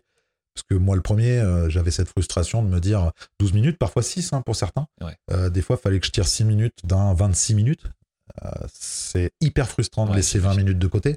D'autant que je vais prendre l'exemple de Linda Lemay, par exemple, une des dernières que j'avais fait dans la saison, c'était au mois de mai, je crois. Linda Lemay, qui revient sur scène avec un défi. Enfin, elle revient pas, elle, est déjà, elle continue d'aller sur scène, mais elle revient en France un peu tournée. Et elle venait à Clermont pour un spectacle. Et moi, je voulais qu'elle me parle aussi de son défi de fou, euh, son projet d'album. Elle a un projet, elle s'est mis en tête un défi de dingue. C'est 11 albums de 11 titres en 1111 jours. Il était 11 fois. Et donc, en 3 ans, elle a le projet de faire donc 11 albums de 11 titres, quoi. Et elle est déjà euh, hyper avancée dans le projet. Et donc, du coup, on discute de ça. Mais déjà, euh, moi, je sais que je vais avoir, avec elle, là-dessus, je vais avoir euh, pas plus de 6 minutes. Hmm. Donc je suis hyper frustré parce que je vais déjà en bouffer trois pour savoir pourquoi ce défi et qu'est-ce qui nourrit ça, pourquoi, etc. et comment elle fait. On part là-dessus. La nana est super intéressante. Elle, elle est hyper agréable en discussion. Elle, elle a aucun tabou. Elle parle de tout. Donc ça c'est génial. Bon après on n'est pas parti dans des trucs tabous non plus, mais je veux dire euh, elle est hyper ouverte et hyper disponible. Ouais. Donc on y va, on discute. Et à un moment donné je lui dis mais en plus ce projet il a une particularité, c'est que maintenant vous êtes en autoprod. Il y a plus de, il y a plus de maison de disques, plus rien c'est vous qui mettez le pognon et qui faites le taf. Ça, c'est la liberté. Et là, elle me parle de l'autoproduction et la liberté. Et elle me fait un vrai sujet. J'ai pas pu le diffuser. Parce que le vrai sujet dure déjà 12 minutes à lui tout seul et j'en avais que 6. Et il fallait que je parle de son spectacle et de son album. Donc on a parlé de l'album, du spectacle, enfin du projet, du spectacle et point. Et j'ai une interview de 26 minutes, euh, peut-être même un peu plus, avec Linda Lemay, où on parle d'autoproduction, on parle de vie de famille, on parle de, du décès de son papa, on parle de plein de choses super intéressantes. Et, euh, tout ça, j'ai pas pu le diffuser. Mais peut-être que, euh, je sais pas, peut-être que je referai un format de podcast, qui sait, en demandant les autorisations. Après, il faut. C'est ce que j'allais te demander. Est-ce que toi, en ton propre nom, tu pourrais euh, diffuser euh, le, reste de cette interview ou est-ce que si ça l'artiste- demanderait Si l'artiste et la production me le permet. Alors là, en l'occurrence, pour le cas de Lina Lemay, j'ai que besoin de l'aval de l'artiste, puisque c'est elle qui se produit. Donc Oui, euh, j'ai plus besoin de la production derrière. Donc j'ai besoin de son autorisation pour le faire. Mhm. Euh, pour ce faire, ça veut dire qu'il faudrait que je le travaille énormément en amont, euh, de manière à ce que je, le, je lui envoie pour qu'elle l'écoute, Oui. Pour qu'elle le valide et qu'ensuite je puisse euh, voilà, le, le, le diffuser. Pourquoi pas J'y pense. Après, ce qui est très délicat, c'est que je faisais quand même ça pour la radio. Voilà, c'est ça le sous-entendu de ma question. Est-ce qu'ils ont leur mot à dire parce que c'est eux qui t'ont donné cette mission et, et, et tu, et tu es arrivé Alors. avec, un- avec leur, euh, comment dire, leur tampon, quoi. Quand, Ouais, quand t'as contacté Linda. Lemay, Ah oui, j'ai j'ai contacté sous, sous, sous France Bleu. hein. Ouais, c'est pour ça que je me pose Mais, cette euh, question-là. Est-ce que tu as une certaine marge de manœuvre euh, Et ben c'est pour, rediffuser c'est pour ça que je serais obligé de lui expliquer le projet, de lui demander des autorisations pour le faire. Par contre, euh, quand je dis que ça peut poser problème, pas avec la radio, parce qu'ils ont leur contenu, il est à eux, D'accord. leur est donné, donc ça c'est bon. Ouais. Moi, par contre, je récupère, euh, j'ai mon contenu à moi que eux n'ont pas. Ouais. Donc celui-là, il est entre guillemets entre elle et moi, ce contenu. Et après, même celui qui est diffusé, euh, à la limite, je m'en resservirai pas forcément de la totalité, puisque le problème que je vais avoir avec ce genre d'interview, c'est les points datés. C'est-à-dire que je vais avoir euh, tel spectacle, tel jour, à tel endroit, et ça, euh, dans le podcast, c'est pas utile, puisque moi, ce qui va m'intéresser, c'est quelque chose qui va toucher un peu les gens, quoi. Donc, et qui soit intemporel. Et oui. Donc, du coup, on peut parler d'un projet à un instant T, mais pas des dates de spectacle, machin, etc. Donc, bon, après, j'ai réfléchi, on verra. Pour l'instant, c'est pas encore là. Mais j'ai pas mal d'interviews avec des gens très intéressants, ouais. Que ce soit euh, téléphone, WhatsApp, euh, machin, ou en direct. J'avais eu l'occasion de, de, de croiser Pablo Mira, qui était chroniqueur chez Quotidien, notamment, et puis à une époque chez France Inter aussi, et humoriste. Et il était venu pour parler de son spectacle, en même temps de son bouquin. Et là, je l'avais en studio et on a dû faire 45 minutes tous les Ah deux. oui, super. Et au final, j'en ai tiré 12, mais euh, pareil, on a parlé des années 90, il y a plein de sujets comme ça, super sympa, parce que il est à peu près dans nos, dans nos âges, donc on est, euh, on est, on a des choses en commun comme ça. Mm. Donc c'est rigolo. Et euh, j'ai pas mal de trucs comme ça, euh, avec des infos d'ailleurs sur, sur certaines stars, entre guillemets, qui sont... qui n'ont pas été diffusées parce que pas le temps, et puis j'ai pas estimé que c'était- ça faisait sens. Mais du coup, il y a des petits détails qui peuvent permettre voilà, de, d'en connaître un peu plus sur certaines personnes et c'est sympa. Quoi. Et puis je les ai dans un contexte différent. Quand je les faisais chez moi, j'ai remarqué ça. Et ça, c'est peut-être aussi le pourquoi le podcast prendra le dessus sur la radio à un moment donné. C'est que quand je les faisais en enregistré à la maison, il y a ce côté libre, pas de temps, on est bien, on s'adapte à l'horaire de chacun. Donc on se met en place en- d'accord sur un créneau et on y va. Souvent, je leur disais, je vous embêterai pas longtemps, euh, quinzaine de minutes. Et en réalité, en discutant, on restait 30, 40, 45 minutes, des fois une heure. Et, et on se rend compte que voilà, moi j'étais dans cette espèce de petit salon que je me suis créé ici, et eux étaient certainement dans leur salon chez eux aussi. Du coup, on est bien, on y va, on discute. Et c'est pas du tout le même truc que quand on est à la radio, à l'antenne en direct, où certes le direct il y a un petit charme en plus, mais il y a ce côté, ils seront sur la retenue, ils savent qu'ils sont en direct, faut pas dire de bêtises, Eh oui. ça sera pas coupé, etc. Eh oui. Eh oui. Que là, quand on est ensemble, je leur dis, vous inquiétez pas, je fais le montage derrière. Si on se trompe, si on se reprend, si on dit une bêtise, tout, tout, et voilà. Et donc, forcément, on en tire le meilleur. Hmm. Ouais, mais c'est très clair. J'ai exactement le- le- la même approche par rapport à mon podcast. Moi, j'ai pas de. La plupart du temps, c'est des gens qui n'ont pas forcément l'habitude de faire ça. Bah oui. Et donc, je leur dis, oui, mais un truc qu'il faut prendre en compte, c'est que c'est pas du direct. Donc, Donc, s'il y a la moindre, le moindre truc que vous dites, vous, après coup, vous dites, j'aurais pas dû dire ça, ou Mhm. ou il y a un blanc, ou il y a quoi que ce soit, c'est vraiment Bah pas oui. grave. Et c'est le gros avantage, justement, euh, pour différentes raisons, par rapport à des moments où tu reçois quelqu'un qui est plus connu et qui a peut-être plus à perdre en, en disant une, une bêtise. Mais, mais effectivement, moi, je, je trouve que ce côté enregistré, ça donne une liberté qui est, qui est Ouais. énorme. Et en radio, en direct, c'est effectivement pas le cas. Donc, c'est une grosse différence. c'est la grosse différence. Et je pense pour ça que le podcast va forcément prendre le dessus à un moment donné. Ouais. Le direct existera toujours, hein, d'une manière ou d'une autre, parce qu'il y, a un peu- il y a un charme au direct quand même. Ouais. Mais dans le podcast, il y a ce côté vraiment, voilà, maîtrise totale du sujet, aucun risque, prend, et voilà. Et en plus, on peut, euh, à contrario aussi, mettre en avant quelque chose qu'au préalable, dans un direct, on n'avait pas pensé. Là, on est en train de se dire plein de choses. Euh, Quand tu vas monter, tu vas pas tout garder, ça c'est évident. Mais peut-être qu'il y a un truc qui, sur le coup, nous semble, nous, euh, pas forcément hyper important ou à mettre en avant. Et peut-être qu'à la réécoute, tu vas dire, à ce passage-là, finalement, moi je l'aime bien, je vais le mettre plutôt là, et tu peux te permettre de lui donner, on va dire, une place un peu différente, plus de lumière ou, ou moins, selon ce que tu veux. Tu dis, je vais le mettre plutôt là. Toi, quand tu, quand tu montes tes épisodes, tu, des fois, tu gardes pas la chronologie de l'échange? J'essaie, euh, la plupart du temps, je garde la chronologie. Mais euh, parce que souvent, euh, j'ai préparé un peu aussi mon, on va dire, mon, mon interview pour foncer euh, vers où je veux aller. Hmm. Donc en général, je respecte ma chronologie. Et puis en radio, moi, c'était assez simple hein, au niveau du côté culture que j'animais. Euh, c'était une partie sur, on va dire, l'album, la musique ou le spectacle, comment les inspirations, comment il a été mis en, scène ou, ou euh, produit, etc. Et la deuxième partie, le spectacle qu'on va aller voir bientôt, pour que ça reste frais dans la tête des gens et que je termine mon émission par rendez-vous tel jour, telle heure. Donc cette chronologie, j'essaie de la garder. Après, c'est arrivé parfois que euh, je décale, déplace parce que dans la première partie, il m'a parlé d'un truc, il m'en reparle à la troisième partie. Et finalement, bah, je trouve que ça a plus de sens en troisième, donc je l'enlève de la première Oui, ouais, ok. et je refais un peu ma sauce. Mais en règle générale, je garde quand même. Si je fais un montage comme ça, où je vais déplacer dans la chronologie, ça va être plus pour que ça, pour que ça garde du sens et que ça parte un peu moins en décousu finalement. Hmm. Parce qu'on peut se dire une chose et on va se la redire plus tard, mais un peu mieux. Donc des fois, je les raccorde. Ouais, d'accord. Voilà. Ok. Tu te rappelles tout à l'heure, je t'ai dit, j'ai deux questions à te poser Ouais. par rapport à tes invités qui sont un peu plus célèbres. La deuxième, tu as déjà un petit peu répondu, mais j'ai quand même envie qu'on insiste dessus. Ouais. Parce que, enfin, notamment parce que euh, le dernier épisode que j'ai enregistré, c'est sur le networking, le réseautage, je sais pas comment, comment dire ça sans que ce Ouais. soit un, un mot trop laid. Non, mais, Mais, c'est mais- pas si laid que ça, c'est juste un anglicisme. mais- Oui, voilà, non, mais, non, mais c'est pour ça que je dis networking, sûr. réseautage, je trouve que c'est un, un- Voilà, Ouais. je trouve que c'est pas un mot très beau en français, c'est pour ça que je, je privilégie le mot en, en anglais. Ouais. Euh, donc on a beaucoup parlé de ce sujet-là, qui est un sujet qui est très important. Moi, euh, on est autour de l'épisode 30, là, euh, tous Ouais, les deux, sur principes déjà. fondamentaux. Euh, donc ça veut dire qu'il a fallu que je trouve 30 personnes qui, Eh oui. qui étaient des experts de leur sujet, qui, ont, qui voulaient me parler. Donc ça passe par du networking. Oui. Toi, quand tu reçois des personnes, alors pas forcément connues d'ailleurs, hein, mais encore plus peut-être pour, pour les personnes connues, quelle est l'importance de, de, de ce côté-là, euh, de, de, de ce, de cette activité-là, j'ai envie de dire, dans ton métier euh, Donc déjà pour trouver les gens et après pour entretenir le réseau. Donc une sous-question que j'ai par rapport à ça, c'est quand tu as un bon moment avec, euh, avec Julie Zenati et, Mm. son, et, son, et son producteur ou son... je- je- Ouais. tu entretiens le, le- tu entretiens le, le, le- le Alors, contact? Ça dépend déjà des, des artistes. Souvent, pas forcément. Euh, pas avec eux directement, avec leur production, avec qui ou l'attaché de presse, avec qui je vais avoir euh, beaucoup plus d'échanges parce que souvent l'attaché de presse ou la boîte de prod va avoir plusieurs artistes.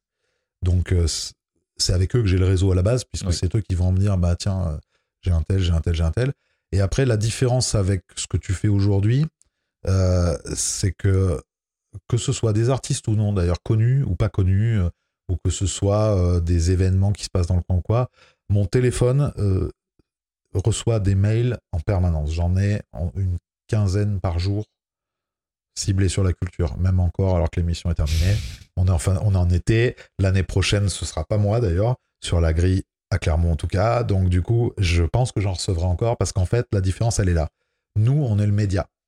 Donc on est démarché, en fait. Hmm. Donc moi, je suis démarché par les prods en direct puisque bah, on se connaît, les attachés de presse maintenant qu'on se connaît aussi, qui me disent euh, tu te souviens, je t'avais appelé, t'avais fait euh, euh, Jarry, bah tiens, euh, j'ai machin là à t'envoyer, et il vient bientôt, donc est-ce qu'on peut se caler quelque chose?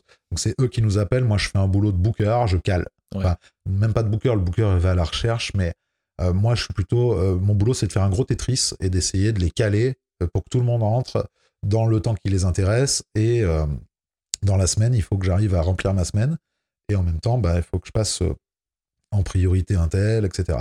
Donc ça, c'est mon job en fait de les caler, mais je ne vais pas les chercher Oui. pour savoir euh, y a qui, comment ça se passe. Ouais. C'est eux qui viennent à moi en fait, parce qu'ils ont besoin de ça. Et puis on est le média relais, donc ils m'appellent forcément. Ce qui sera pas forcément le cas si demain je suis sur une petite locale commerciale. euh, là, ça sera peut-être à moi de faire le boulot d'aller les chercher. Mais pour le coup, le boulot, il sera simple. Il faudra que je rappelle mon réseau en leur disant je suis à tel endroit maintenant, donc envoie-moi tes gars ici.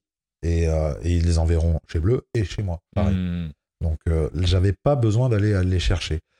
Mais alors, Certains, attends, je les ai demandés, ouais. Ok, alors avant, avant de peut-être d'approfondir sur cette dernière partie de ta réponse, euh, tu n'avais pas besoin d'aller chercher parce que tu avais fait un travail en amont Non. de réseau ou parce que tu as l'étiquette France Bleu. Et parce que tu as l'étiquette médias. D'accord. Ils vont forcément faire appel à toi. C'est ce que je- j'en parle des fois euh, avec certains amis aussi du métier. Euh, on n'est pas irremplaçable. C'est-à-dire que bah, moi, à la rentrée, là, je ne serai pas sur la culture à Clermont. Donc quelqu'un d'autre va le faire. Évidemment qu'ils vont pas arrêter de démarcher France Bleu parce que j'y suis plus. Euh, Ça, bien sûr que non. Ils vont continuer parce qu'ils ont besoin de cette exposition médiatique. Donc ils vont démarcher France Bleu, le journal La Montagne, France 3, Zap, tous les médias qu'on a dans le coin, en vrai, les médias de net, des choses comme ça, ils vont les démarcher et ils vont envoyer euh, la star faire la tournée euh, de promo. Mais euh, donc du coup, pas besoin de créer ça. C'était déjà là. Ce que j'ai développé, moi, dans l'émission, c'est qu'au lieu d'avoir la prod locale qui t'appelle, donc un organisateur de spectacles, de concerts, etc., qui t'appelle en te disant à l'antenne pendant l'émission, ah ben on a un tel qui va jouer à tel endroit et un tel machin, j'ai réussi à obtenir d'eux d'avoir directement la star. Ça, c'est, on va dire, le petit côté réseau qui fait que, comme j'ai bossé dans la culture avant, et bah du coup, j'avais les accès euh, plus faciles avec les boîtes de prod, qui elles m'ont mis en relation avec les attachés de presse, avec qui j'ai créé une relation de confiance pendant l'année, et donc du coup, eux n'hésitent plus à m'envoyer. Euh, voilà. Mais au départ, j'ai pas eu besoin d'aller euh, chercher ni de créer ce réseau. Il y était déjà, et de toute façon, si j'y suis pas, ils feront appel quand même. Mais par contre, effectivement, pour aller plus loin et pour pouvoir avoir déjà les stars, et puis pour peut-être aussi pouvoir dire j'aimerais bien avoir un tel ou un tel, eh ben là, ça dépend de la relation de confiance qu'on crée et la relation pro qu'on a aussi avec euh, les boîtes de prod et les attachés de presse qui, eux, vont bah, nous faire plus confiance parce qu'ils nous connaissent, parce qu'ils nous ont écoutés, parce qu'ils ont aimé, parce que ça marche bien. Et, et voilà. Donc après, c'est sûr que si euh, demain je suis sur une radio qui fait 500 auditeurs, peut-être que euh, on va me dire ça m'étonnerait que je t'envoie machin ou bidule parce que voilà, pour 500, ils vont pas se déplacer. Hmm. Mais euh, si je reste sur un média euh, qui fait des milliers d'auditeurs, évidemment que ce sera incontournable pour eux de passer pour pouvoir vendre ce qu'ils ont à vendre. Et moi, j'aurai plus de facilité à demander à la prod ou à l'attaché de presse d'avoir directement l'artiste parce qu'ils me connaissent et qu'ils me font confiance. Ouais. Mais voilà. Donc, pour revenir et être plus synthétique, la démarche se fait de leur part parce qu'on est le média et ils ont besoin du média pour l'exposition publique. Et après, le fait d'avoir plus de stars ou de pouvoir euh, choisir ou voilà, et ben là, c'est ce qu'on crée, la relation confiance et professionnelle qu'on crée pendant l'année, justement, ensemble. Et puis qui peut durer euh, sur plusieurs saisons. hein. Et puis, par-delà le média en lui-même, parce que ben, une fois qu'on a bossé ensemble, on sait comment on bosse. Et moi, demain, si l'étiquette n'est plus France Bleu, mais une autre, et ben, ils savent comment je bosse. Donc, ils n'hésiteront pas à, à retenter l'expérience. quoi. Hmm. Et, et voilà. Donc, euh, effectivement, euh, il y a ce, ce facteur euh, chance, pas de la chance, hein, mais chance dans le sens, euh, je me sens chanceux d'être dans un rôle où j'ai pas à démarcher Ouais, ouais. et où on vient à moi et, et, et que ce soit de la fête à la saucisse du bled jusqu'à Gérard Depardieu, on vient me dire est-ce que tu peux faire Ouais. et ça, c'est super agréable. Après, il y a un gros taf derrière, justement, de rentrer tout le monde. Parce Eh oui. que c'est bien de mettre deux par deux, mais il faut pas oublier la fête à la saucisse, parce que c'est local et que bah, c'est bête à dire. On en rigole avec l'histoire de la fête à la saucisse, c'est un mot qui me fait rire, mais n'empêche que cette fête à la saucisse, il y aura plein de monde qui va y aller. Ouais. Et ces gens-là, ils ont besoin de savoir quand c'est, où c'est, comment ça se passe, qu'est-ce qu'il y aura, tu vois. Et puis, typiquement, ils vont écouter, ces gens-là vont écouter France Bleu Bien sûr, plus que. euh, ce qu'on appelle des radios de proximité. Parce que, et, et c'est ce qui a, c'est ce qui s'est passé pendant le confinement. Les radios ont chuté, l'écoute radio a chuté pendant le confinement. à cause du fait que les gens se déplaçaient plus, à notamment. à cause du fait boulot, que les gens se déplaçaient plus pour aller au boulot. Déjà, voilà, première chose. Deuxième chose, euh, beaucoup trop euh, de climat anxiogène Ouais, sur les médias. Donc les gens ont banni un peu les médias. Hmm. Une fois qu'ils ont entendu, on met pas le masque, c'est nul, faut pas le mettre. Après, oui, si, il faut le mettre. Après, vous avez plus le droit de sortir, faut, faut signer des attestations. Bref, tous les jours, des morts, des morts.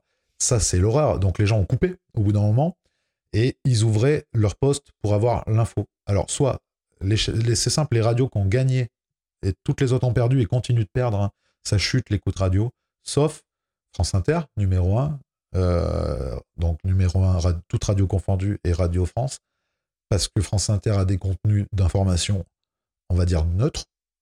C'est pas l'escalade au scandale et au, et au euh, comment on appelle ça, au super cinématique, quoi. C'est-à-dire que tu te prends pas des effusions de sang, des catastrophes de Ouais. bombes, de machin. Il y en a, mais c'est très rare. Sur Inter, c'est pas traité comme ça journalistiquement, je parle, hein, au Hmm. niveau de l'info. hein. L'info est moins anxiogène. beaucoup de podcasts, beaucoup de. Donc ça, c'était très bien parce que on sortait faire notre balade d'un kilomètre, mais à n'importe quelle heure. Ouais. Donc on écoutait beaucoup de podcasts. Ouais. Et le podcast a commencé à ressortir. Et là, les gens ont compris ce que c'était, ont commencé à comprendre, connaître et se dire Ah, c'est pas mal. Beaucoup de podcasts, les chroniques, etc. Donc Inter avec l'humour, tout ça, podcast, chronique Inter et euh, chronique et, euh, et puis euh, journalistiquement parlant, moins anxiogène, et ben, ils sont devenus numéro un, se passer devant RTL. France Info est devenue la première radio d'info parce qu'elle était beaucoup plus neutre que ses concurrentes de BFM, de CNews et tout ça qui étaient très dans le spectaculaire et dans le il faut en mettre plein la tronche. Et puis ils faisaient des, éditions spéciales 24 heures où tu travailles la même chose Ouais. avec des experts en plateau euh, que tu revois plus d'ailleurs. Donc ils sont pas vraiment experts puisqu'on les voit plus. Enfin bref, et, euh, et sur info, tu as toujours eu quand même un traitement de l'info euh, service public malgré tout. Donc voilà. Et ensuite, bah, la, la troisième radio qui a explosé, c'est les France Bleues.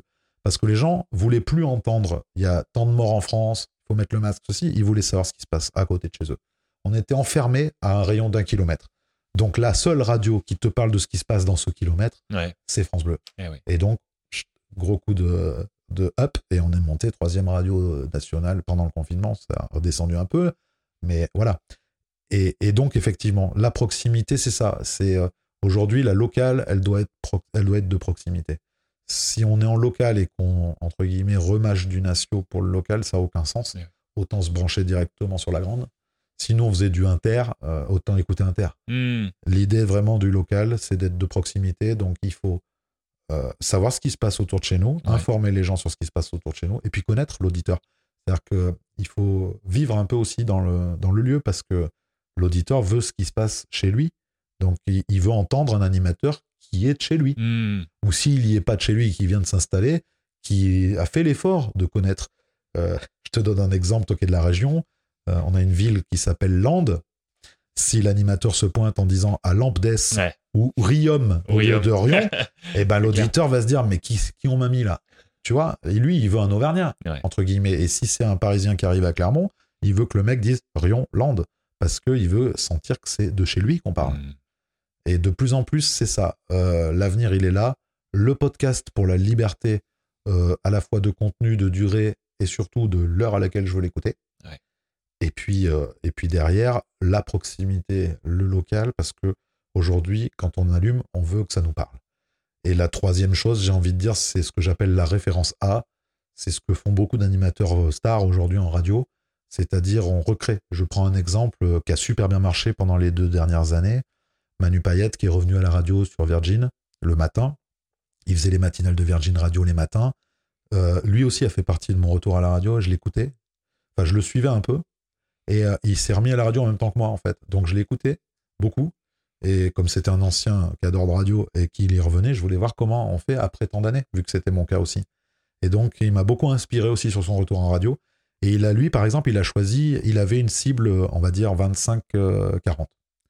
Et il a choisi d'intégrer à sa matinale, par exemple, qui est une matinale de bande, donc ils sont cinq, il a choisi d'intégrer un côté euh, calqué sur la série Friends. C'est-à-dire qu'il s'est dit, je vais, animer ma matinale comme une série, avec des saisons, avec des épisodes, chaque jour c'est un épisode. Alors, ça restait une matinale classique, hein, sauf qu'il y avait ce côté Friends, c'est-à-dire que ils avaient ce côté avec la petite anecdote de qu'est-ce que tu as fait hier soir, ou alors toi, quand tu étais petit, tu faisais quoi, machin.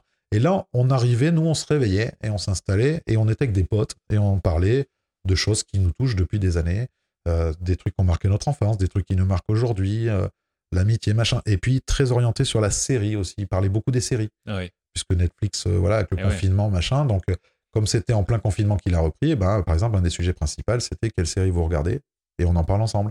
Et donc, à dire à son équipe, euh, vos devoirs pour lundi, c'est de regarder telle série et telle, telle saison de telle série. Et du coup, on en parlait après le lundi. Hmm. Et quand on est auditeur, on partage ça. Ouais. Parce que nous aussi, on la regarde, la série. Et donc, on est dedans.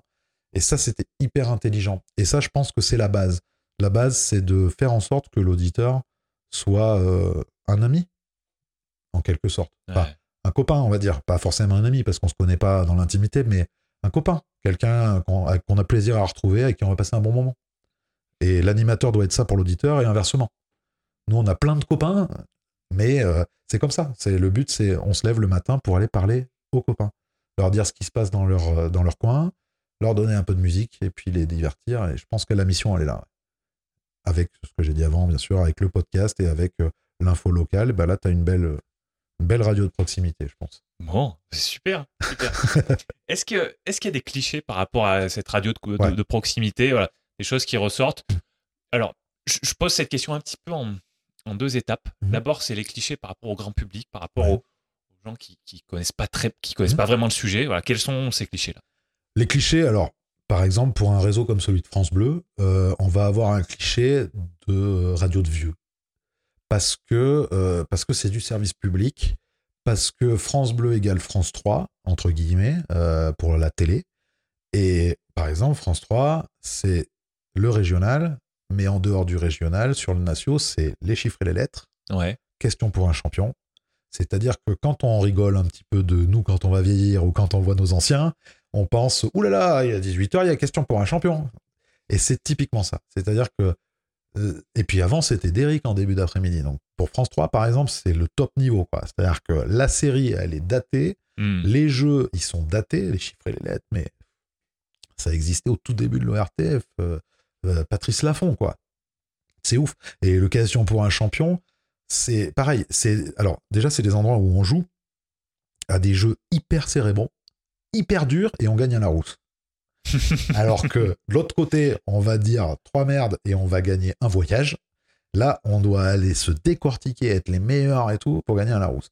Alors, les autres ont changé leur fusil d'épaule maintenant, euh, radio et télé. Maintenant, ils ont mis des trucs avec euh, des champions de culture G, machin, il y a de l'argent, tout ça. Mais à la base, c'est ça. Donc, on va dire télé et radio de vieux, le service public, parce que, bah, parce que justement, les gens qu'on y voit, euh, quand c'est des auditeurs ou des téléspectateurs qui se déplacent, souvent c'est pour des trucs intellectuels. Et, comme c'est intellectuel, et eh ben, ça intéresse les gens plus âgés. C'est normal. Parce qu'ils aiment se creuser le cerveau, ils aiment réfléchir. Euh, et donc, du coup, bah, évidemment, ça marche. Euh, les jeunes n'ont pas le temps. Les jeunes, ils réfléchissent à l'école, ils réfléchissent à la fac, ils réfléchissent au boulot, mais après, en dehors, je réfléchis pas. Je me sers une bière, je déconne avec les potes et je vais danser. Donc, forcément, euh, le gros du public, c'est du public qui se creuse la cervelle. Donc, derrière ça, tu rajoutes le côté proximité. Mhm. Le jeune, entre guillemets, il, a l'esprit au voyage. Lui, euh, ça l'intéresse moins. Alors, de temps en temps, ça va l'intéresser hein, quand même ce qui se passe, mais lui, il est connecté aux réseaux sociaux. Donc, il sait ce qui se passe. Hmm dans sa niche, dans son coin, dans son truc, il sait. Euh, la personne plus âgée, elle a besoin de l'information média pour savoir. Donc, euh, elle donc c'est pour ça qu'on a un public plus âgé au départ, ce qui est en train de changer. Maintenant, le service public rajeunit un peu. Alors, euh, ils ont Mais comment alors justement? Parce que eh ben, ça rajeunit par l'âge des animateurs. Oui, ok. Exemple France 3, Cyril Ferraud. Alors, ça marche vachement bien avec les, avec les personnes plus âgées parce que les petites mamies l'adorent, mais parce que c'est le gendre idéal, parce qu'il est lisse, il est parfait, Cyril Ferraud, mais en même temps, c'est un jeune. Euh, Samuel Etienne, qui présente Question pour un champion, qui est en même temps sur Twitch. Il est dans, il est dans deux délires différents. D'un côté, il a les plus âgés et il fait son Question pour un champion sur France 3. De l'autre côté, il est sur Twitch. Et en même temps, il est aussi sur la matinale, euh, vers 9h, je crois, sur France Info il fait la matinale radio. Il doit pas s'ennuyer, cet homme. Non, et puis il est super bon. Donc euh, il n'y a aucun souci là-dessus. Euh, lui, il n'aura pas le temps de s'ennuyer. Il a encore beaucoup de choses à faire devant euh, et il est en avance sur beaucoup de choses. Il a compris. c'est le premier à avoir fait du Twitch hein, hmm. en animation et il est très fort. Donc voilà. Donc la première raison, je pense, le premier cliché, c'est radio de vieux, télé de vieux pour France 3, radio de vieux pour France Bleu, puisqu'on est associé. Hein. À partir du moment où on fait la même chose en proximité, on est forcément associé. Et comme je te le disais, il y a forcément un avenir où ça se rapproche. Numériquement, c'est déjà fait. Une plateforme qui s'appelle Ici, qui regroupe France Bleu et France 3. Tous nos contenus de podcast et d'infos sont dessus. Donc ça, c'est déjà une fusion. Donc en fait, si on veut retrouver les podcasts de France Bleu, il faut aller sur ce site-là? Ouais, c'est ici. ICI. .fr .fr, bien sûr. D'accord. Il n'y a, a, pas de, y a pas de francebleu.fr ou... Si, mais ça te redirige forcément sur ici maintenant. C'est qu'une plateforme qui a recentralisé tout. Euh, et, d'ailleurs, moi, je prends l'exemple de ma mère, par exemple, qui, euh, elle, va euh, être hyper emballée parce qu'elle, elle écoute son fils le matin, mettons, à la radio, et le soir, elle veut ses régios de France 3. Elle a tout. Et elle peut tout faire de son téléphone. Et quand on passe 60 piges, tout faire de son téléphone. Alors maintenant, ça marche. À l'époque, c'était plus dur parce qu'ils connaissaient, ils avaient, pas, ils avaient du mal avec les téléphones. Maintenant, nos parents savent faire. Donc, elle me dit, moi, j'ai tout dans l'appli, c'est parfait. Hmm. Et elle a tout, et elle a ce qui l'intéresse, c'est-à-dire local. Et après, derrière, pour tout ce qui n'est pas local, il y a encore la télé, il y a, maintenant il y a pff, des centaines de chaînes. Après, on cherche plus des trucs euh, en fonction de nos goûts. C'est un... De toute façon, la télé, c'est pareil. hein. C'est comme la radio, ça va, ça va migrer. La radio migre au podcast, la télé va migrer à la plateforme. Bah, moi, je vais, déjà je le vais cas, te dire, hein. ouais, moi, je, je, je regarde. Je vais pas dire jamais la télé parce qu'il y a encore quelques petites exceptions.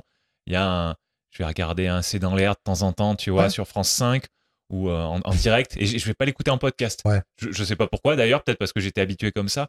Mais sinon, sinon, moi, je suis sur euh, MyCanal, je suis sur Netflix Ouais, voilà.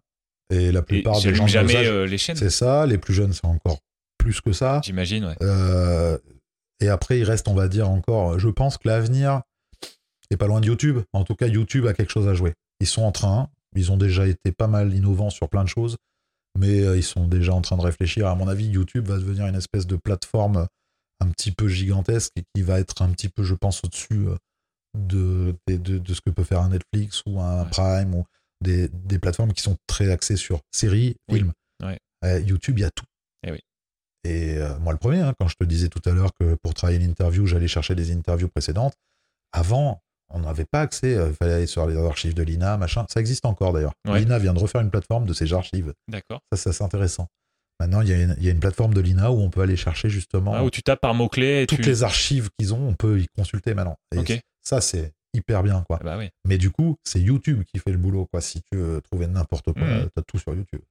Eh oui. Notamment principes fondamentaux hein, là, pour, pour ceux qui sont en train de nous écouter. C'est là. Euh, si vous voulez nous voir, Ouais, ouais, eh ben, c'est sur, euh, c'est sur YouTube, euh, principes fondamentaux. euh, carrément. rajoutez peut-être podcast si nécessaire ou vous, vous, vous, sé- vous sélectionnez par chaîne Ouais. en fait et vous allez retrouver principes fondamentaux. Et du coup, on moi je, je suis très YouTube et Bah oui. effectivement, tu vois, j'en parle même pas parce que parce que pour moi la télé c'est euh, l'équivalent de la télé moderne, c'est Netflix ou c'est ou c'est MyCanal ou c'est Amazon Prime ou mais My je Canal, suis oui, toi. parce qu'il y a des émissions. Parce que c'est le groupe Canal. Donc, Oui. ils mettent leurs émissions. Mais Oui. aujourd'hui, euh, moi, je vais donner un exemple. La télé, euh, je l'ai plus. Je suis en vidéoprojection ou sur mon ordi. Et donc, sur mon ordi. Et euh, j'avais pris euh, Molotov pour pas les citer. Et aujourd'hui, Molotov est devenu tout payant quasi. Il reste 4-5 chaînes qui se battent en duel. Pas forcément les plus intéressantes. Puisqu'il doit rester en gratuit Énergie 12, C8, euh, enfin voilà. Les Marseillais et compagnie, euh, l'autre bout du monde. Enfin bref. Donc, du coup, Aujourd'hui, ben, c'est simple. Euh, je, veux regarder, je regarde quotidien sur TMC, par exemple. Bon, ben, je vais directement sur le site de TMC. Ouais. Je l'ai en direct ou en replay. Ok. Euh, pareil pour euh, le site MyTF1. Donc là, tac, le site 6play si je veux des trucs de M6, etc. Et je vais directement à la source de la chaîne maintenant. Parce que bah, c'est comme ça que ça se passe. Et je pense que c'est là où il va y avoir un truc qui va se jouer à un moment donné. C'est que effectivement, il y aura peut-être moins de trucs qui vont regrouper, on va dire, les chaînes de télé. On va rester avec des plateformes cinéma-série, des plateformes télé, des plateformes contenu euh, comme YouTube, Ouais. qui vont regrouper un peu tout, je pense aussi, à un moment donné. Et puis euh, voilà, il- ça va être ciblé, ils vont redéfinir ça, il y aura une com dessus, puis on saura où aller. Mais c'est c'est ça le palier, hein, je pense. Hmm. Et je suis comme toi, je suis quelqu'un qui consomme euh, peu de télévision, mais euh, je vais chercher vraiment l'émission qui m'intéresse. Voilà. Donc c'est là où c'est intéressant maintenant d'aller sur directement le site. Comme ça, tu sais que tu l'as en direct. Si tu l'as pas en direct, tu reviens un peu plus tard, tu l'as en replay. Hmm. C'est magique. Et aujourd'hui, ben, on consomme ce qu'on veut consommer. Et ça, c'est pas mal. Moi, je pense que c'est même presque. Alors, je suis en train de me tirer une balle dans le pied. hein. Je suis dans un média et je suis en train de dire qu'ils vont disparaître, mais ils vont pas disparaître. Ils vont se spécialiser et devenir une plateforme. France Bleu, France 3, c'est ce qu'ils sont en train d'essayer de faire pour prendre les devants, je pense. L'idée, c'est de devenir une plateforme de proximité. Hmm. Parce que c'est pas YouTube, c'est pas Netflix, c'est pas euh, MyCanal qui vont le faire. Ce sera. euh, ils vont pas la traiter la proximité, eux. Ouais. Mais si on veut continuer de la traiter, et je pense que c'est nécessaire, eh bien, il faut créer cette plateforme. Donc aujourd'hui, euh, ils ont fabriqué ici. Demain, ça va peut-être être un peu différent, et puis on va peut-être se fusionner entre de la radio, la télé, quelques reportages, et on retrouvera tout sur le net, pareil, dans le même état d'esprit, Hmm. en direct ou en replay. Mm. Mais bientôt, nos télés, ce sera simplement des navigateurs. Ouais. C'est déjà même le cas. Ouais, hein. ça ressemble. Moi, j'ai mes parents qui ont une télé ça. moderne. euh, ça ressemble effectivement. C'est des navigateurs web maintenant. Donc voilà, euh, oui, alors, euh, on s'est encore égaré. Euh, le, le cliché, c'est ouais, la radio de vieux, c'est dépassé. Ça va être aussi le cliché de. Ouais, non, c'est surtout le cliché de dire qu'on est une radio de vieux. C'est vraiment ça. Ouais. Et après, penser aussi qu'on fait que du local. C'est enfin que du local et que du euh, rural. Parce que, D'accord. Donc que de la fête à la saucisse. voilà. C'est-à-dire, les gens vont se dire Ah, mais alors, euh, de côté culture, t'as parlé de la fête à la saucisse toute l'année. Eh ben non. Non, j'ai eu Richard Anconina, j'ai eu, euh, j'ai eu Zenati, j'ai eu euh, Lemay, et plein d'autres d'ailleurs. Hmm. Et des noms que euh, Drucker a aussi. Ouais, ouais, ouais. Sauf que Drucker, c'est Drucker. Il les a sur 3 heures l'après-midi s'il veut. Mais voilà, dans le principe, c'est on essaie de casser un peu les codes en disant oui, on est local, on est proximité. Mais attention, on n'est pas que des vieux et de la fête à la saucisse. Hmm. C'est pas l'objectif. L'objectif, c'est qu'on en parle parce que ça en fait partie. Ouais. Mais euh, voilà. Donc euh, les clichés, les clichés, c'est surtout ça. Radio de vieux et rural, avec des petits trucs euh, dont on se fout. Alors qu'en fait, c'est faux. C'est faux. La proximité, c'est c'est tout ce qui se passe dans le coin et mis en lumière et, et on a le temps de le développer. Donc c'est là que c'est mieux, c'est que tout ce qu'on pourrait vivre au Natio qui se passe dans le coin, on va prendre le temps de vraiment euh, s'y intéresser. D'accord. On va pas le faire en mode de consommation, il faut que c'est- il faut qu'on enquille euh, tant Ouais. de trucs. On va prendre le temps justement de développer chaque chose. C'est en ça que la proximité a, a tout à jouer. Et effectivement, les clichés ont la vie dure là-dessus euh, et nous l'amènent aussi, puisque du coup, euh, ouais, la radio Dieu, la radio euh, des bouseux, des choses comme ça, ouais, on peut entendre Ouais. ça. On peut entendre des choses comme ça, mais c'est pas la réalité de l'antenne. Et ça, c'est plutôt bien. Ça Ouais. a beaucoup évolué quand même. Bon. Ça l'a été, hein. sinon on n'aurait pas ce cliché. hein. Ouais. Ça a été la radio de vieux et la radio très rurale. Mais ça l'est toujours d'une manière. Mais en même temps, c'est plus que les vieux, puisque maintenant c'est beaucoup plus large. Mhm. Et c'est pas que rural. Ça, et ça, ça n'a jamais été que rural. C'est aussi urbain, périurbain. C'est juste que ça délimite une zone locale, géographique, qui va s'attacher au département ou à la région. Et qu'on va pas. On ira un peu sur le national pour les infos. Oui. Mais le reste, on n'a pas besoin d'aller parler. euh, enfin, nous, on va pas aller parler du parc Astérix ou du Puy du Fou. On s'en fout. Il y a Poitiers qui fait ça, et le parc Astérix, là où c'est. Enfin bref. Nous, on va parler de Vulcania. Oui. Tu vois? Mais par contre, euh, à côté de ça, euh, on va quand même pouvoir. euh, Vulcania, c'est quand même mondialement connu. Donc. Oui. C'est pas non plus le truc de bouseux. Ouais, ce sera la conclusion par rapport au Ça se cliché. déconstruit, les clichés. Voilà. C'est toujours pareil. Non, mais, mais ils je- sont là, les clichés. Ouais, c'est Ouais, surtout ces deux-là. Ouais, d'accord. Et au contraire, les gens qui sont du, euh, qui sont tes collègues ou tes, Mhm. tu vois ce que je veux dire, les gens qui, qui savent de quoi ils parlent quand, quand, quand ils parlent d'animation radio, euh, qu'est-ce que, est-ce qu'il y a des, est-ce qu'il y a des choses qu'ils ont tendance à faire qui vont être euh, contre leur intérêt, tu vois? Donc un peu, un peu des choses qui, qui pourraient améliorer aussi, qui, où, où les gens vont pas trop dans la bonne direction. Alors c'est peut-être un petit peu spécifique hein, les- quand, quand je parle des animateurs radio. Ouais. Mais les, les- les gens de la radio, est-ce que, est-ce que vraiment ils, ils ont des, des croyances qui les, qui les bloquent? Des croyances limitantes, peut-être, ouais. Ou bloquantes. Je pense qu'il y en a toujours. Après, ça, c'est très intrinsèque à, la personne. Je pense pas que ce soit le métier. Euh, moi, je l'ai pas trop senti. Je vois des collègues, euh, d'abord, pour la plupart de mes collègues, ils ont bossé en Natio, certains, ou sur des grosses radios aussi. Euh, moi, j'ai des collègues qui ont bossé sur, Europe 1, sur France Inter, sur RFI, euh, d'autres euh, Fun Radio. Enfin, ils viennent d'un peu partout. Et, du coup, et aujourd'hui, je le vois aussi, le réseau France Bleu est en train d'intégrer beaucoup de personnes qui arrivent de radios privées, qui ont, soit qui sont des émergents, des futurs grands animateurs, qui étaient déjà sur du Natio, et qui maintenant arrivent à rentrer dans des bleus parce que ça leur plaît euh, d'avoir du contenu à l'antenne, ce qu'ils ont plus dans, leur, dans leurs autres radios. Donc c'est en train de changer, mais je pense pas que il n'y a pas ce côté, euh, euh, comme tu dis, où, euh, où on va pas dans notre sens entre guillemets. Alors le but n'est pas euh, d'aller dans le sens de l'animateur. hein. Euh, le but étant toujours d'aller dans le sens de la vision de radio que définit euh, la ligne éditoriale du directeur d'antenne, puis du responsable des programmes pour l'animation, ou du rédac chef pour l'info. Il y a des visions à suivre. On a quand même des chefs qui, nous, qui eux, sont payés pour avoir une vision et nous emmener dans cette vision. Après, si on n'adhère pas, euh, on le fera pas. On ira ailleurs. Hmm. C'est comme ça que ça va se passer. Je connais assez peu d'animateurs qui vont. euh, on va accepter des choses, il le faut. Euh, on est dans tel type de radio avec telle ligne éditoriale et telle vision, c'est normal qu'on aille là. Si ça nous plaît pas, faut aller ailleurs. Ça, c'est évident. Et l'animateur radio a souvent de l'ego. Ouais. Et c'est le fait d'être écouté par, euh, par l'équivalent d'un stade, euh, d'un gros stade de foot euh, c'est ça. Et à chaque fois. Il y a ça, il y a souvent l'ego, il est aussi là avant d'arriver à la radio. Donc il se multiplie un peu parce que d'un seul coup, ben, on a la tribune. Et, eh oui. et, puis, et puis aussi, il y a aussi cette sensation d'amener un contenu. Quoi. C'est-à-dire que l'ego, il n'est pas simplement par je suis écouté par 10 000 ou 100 000 ou 1 million d'auditeurs. Alors, c'est sûr que quand tu passes le centaine de milliers et le million, je pense que ça, ça fait quelque chose. Ça fait plaisir déjà. Et puis peut-être chez certains, ça peut faire enfler un peu le, melon. Mais je pense surtout que ça vient surtout du contenu de l'émission. C'est-à-dire qu'il y a des gens qui ont beaucoup d'ego parce que ce qu'ils font, c'est génial. Tu vois? Parce qu'ils sont très fiers de leur contenu. C'est de l'ego bien, bien placé, en quelque sorte? Ouais, et puis il peut être mal placé aussi un peu, ça dépend, mais euh, ils sont très fiers de ce qu'ils fabriquent, du contenu, et ils sont très fiers de le proposer, euh, entre guillemets, à qui veut l'entendre. Et euh, il faut avoir aussi cette capacité d'avoir envie de partager les choses avec les gens, mais il faut avoir un peu d'ego malgré tout, il faut avoir la, ce côté j'aime qu'on m'écoute, parce que si on n'a pas ça, on peut pas le faire. Mais il faut pas l'avoir trop, parce que sinon c'est écoutez-moi, écoutez-moi, et c'est pas notre boulot. Notre boulot, c'est écouter ce que j'ai à dire pas écouter moi, tu vois. Hmm. Euh, et, donc, bon, après, ça peut créer des petits soucis euh, d'ego, mais on en a vu euh, dans, chez les grands comme chez les petits. Ça, c'est partout.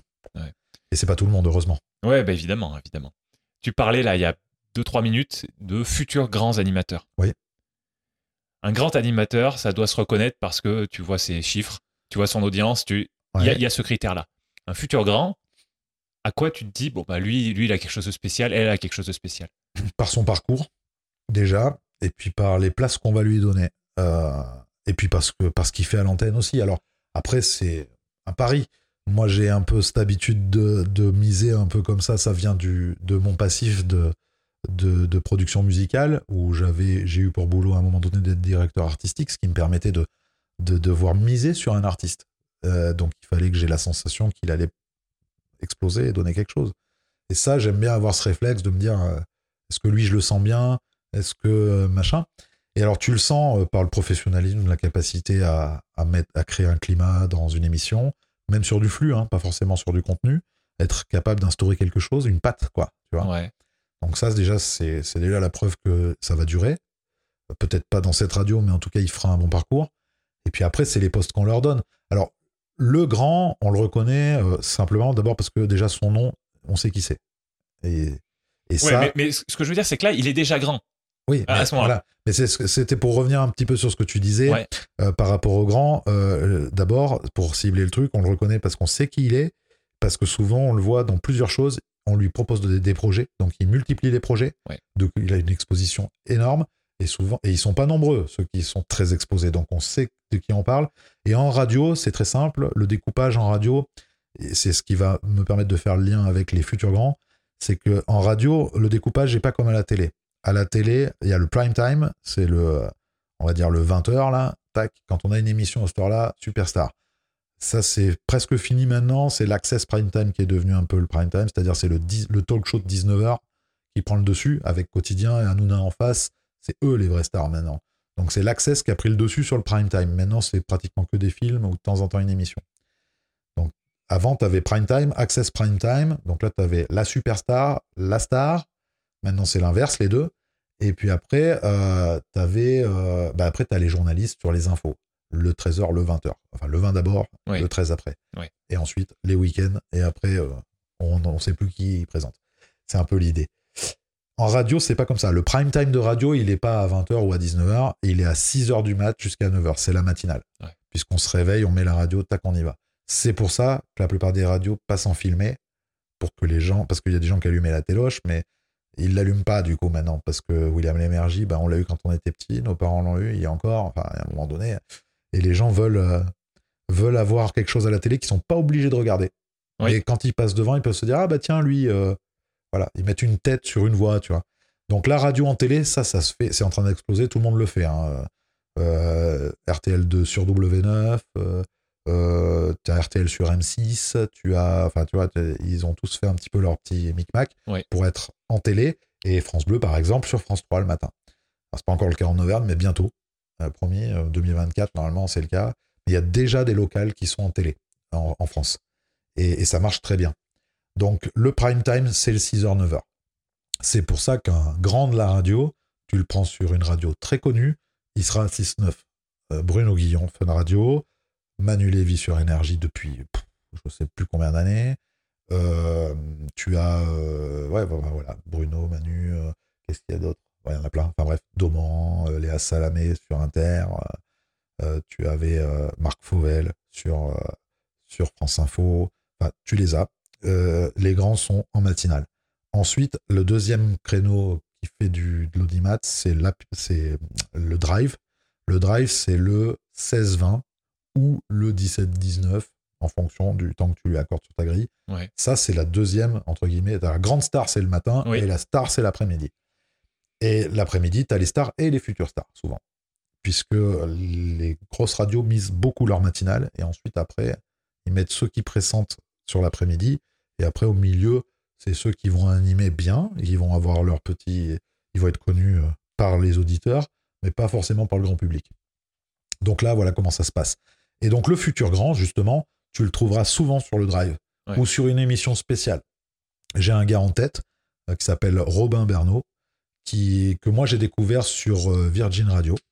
Au départ, il était technicien réalisateur, il réalisait les mornings, donc euh, il réalisait l'émission entre autres de Manu Payet, de Camille Combat à l'avant, sur donc la, la matinale de Virgin par exemple, et il faisait aussi le warm-up, c'est-à-dire qu'il faisait aussi le, le 4h ou le 5h, 6h, le juste avant la matinale. Parce qu'il y a des gens qui se lèvent très très tôt pour Ouais. aller travailler. Et il leur faut quelqu'un à la radio. Ah. Et il faisait ce gars-là. Et donc il a commencé comme ça en warm-up, et après il faisait la technique. Et après, pendant le confinement, quand Manu Payet est arrivé, qu'il a fait, et il a fait un peu de technique sur les premiers mois, et très vite on lui a proposé de faire une émission en, en soirée ou en fin d'après-midi pour les étudiants, du coup.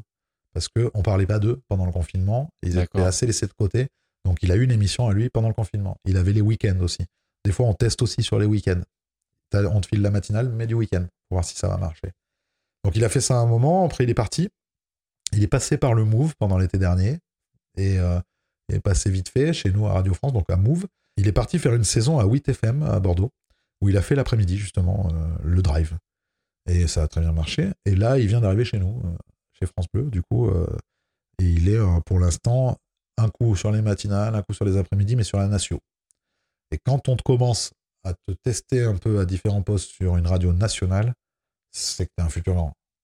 Parce que lui, il est, moi je le prédis pour être une des voix principales du Natio de France Bleu bientôt.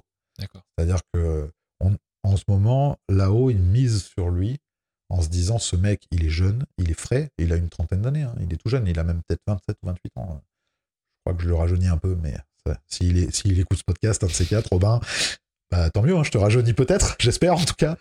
Et en tout cas, lui, c'est sûr. Euh, lui, aujourd'hui, c'est clair et net que Radio France et France Bleu misent sur lui pour avoir cette fraîcheur, pour avoir un ton, pour emmener ce qui se passe dans des radios plus libres musicales dans une radio de contenu et de proximité. Et il le fait super bien, il n'y a aucune raison que ça marche pas. Mais euh, c'est comme ça qu'on les reconnaît, c'est-à-dire qu'on va les retrouver à des créneaux très, euh, très définis. Quoi. Ça va être l'après-midi ou le matin. Et, et on, voilà, on peut commencer à prédire que ça va le faire. Ok, je suis désolé, j'insiste un peu là-dessus, mais mais mais il y a vraiment un truc qui me- que j'ai envie de comprendre, c'est qu'une fois que tu leur, une fois qu'ils sont là dans, dans Ouais. ces créneaux-là, ça veut dire qu'il y a quelqu'un qui les a choisis avant pour Ouais. les mettre là. Et ma question c'est sur quels critères est-ce que se basent les, les décideurs pour les choisir? Est-ce que c'est de l'instinct pur, auquel cas bon bah il y a pas Ouais. grand-chose à dire, ou est-ce ou est-ce qu'il y a des, des critères clairs Il euh, qu'on remarque chez, chez ces Il gens-là y a des critères, mais c'est inhérent à chaque radio et à chaque ligne éditoriale. C'est-à-dire qu'il y a la radio, la personne qui est au poste du recrutement et la ligne éditoriale de la radio. C'est-à-dire qu'est-ce qu'on va souhaiter faire sur la saison à venir. Donc ça dépend quand même de ces trois critères. Ouais. Donc euh, lui, par exemple, sur son cas, pourquoi lui on est allé euh, lui faire cette proposition? Euh, bah, c'est parce que on a vu qu'il était déjà passé dans les locaux, que ça avait bien marché, qu'il était très adaptable, polyvalent, capable Ouais. de faire n'importe quelle tranche, euh, et que ça marche. Et ça, c'est ce qu'on a besoin chez nous, par exemple, Ouais. d'être capable de faire n'importe quelle tranche. Euh, et, et pourquoi lui? Parce que cette fraîcheur, parce que la nouvelle ligne éditoriale, par exemple, de France Bleu Natio, c'est on veut du frais, on veut rajeunir notre audimat, on veut plus le cliché de la radio de vieux et de la radio de bouseux. Donc on veut un mec urbain, On veut un mec dans son époque et on veut un mec qui parle à tout le monde. Donc on va prendre un jeune, mais qui est capable de s'adresser jusqu'aux 77 ans. Hmm. C'est 7 à 77, c'est-à-dire qu'il faut qu'il soit compréhensible par tout le monde Oui. et qu'en même temps, tout le monde puisse l'aimer et se l'approprier. Donc il faut que ce soit pour les plus jeunes euh, le grand frère idéal, pour le même âge le pote qu'on voudrait avoir, et pour les plus anciens le fils ou le petit-fils ou le gendre idéal. Hmm. Voilà. Et ça, c'est des critères sur lesquels, au recrutement, ils vont s'intéresser. C'est-à-dire, au niveau de son animation, est-ce qu'il fédère Ça, c'est important. Est-ce que techniquement, il va s'adapter? Donc, ça, c'est la deuxième chose. Est-ce Ouais. que tu es capable de t'adapter à un studio, à un autre, etc. Euh, C'est-à-dire piloter l'avion, quoi. Ouais. Le vaisseau. Et puis, troisièmement, on va aller chercher qu'est-ce qu'il m'apporte? Est-ce qu'il a un côté blagueur ou est-ce que plutôt, lui, il va avoir le côté euh, je m'intéresse à tout parce qu'on est tous différents dans l'animation. Il y a des mecs qui sont plus fun, il y a des mecs qui sont plus intéressants, intéressés, euh, et puis des curieux, voilà. Et puis il y a des gens qui vont être plus dans le euh, je relate, je raconte. Il y a vraiment des choses différentes. Et tu le trouves d'ailleurs. hein, euh, par exemple, une émission que j'adorais écouter sur RTL notamment, concurrent direct, mais pas grave. J'aimais bien écouter l'après-midi vers 15h, je crois.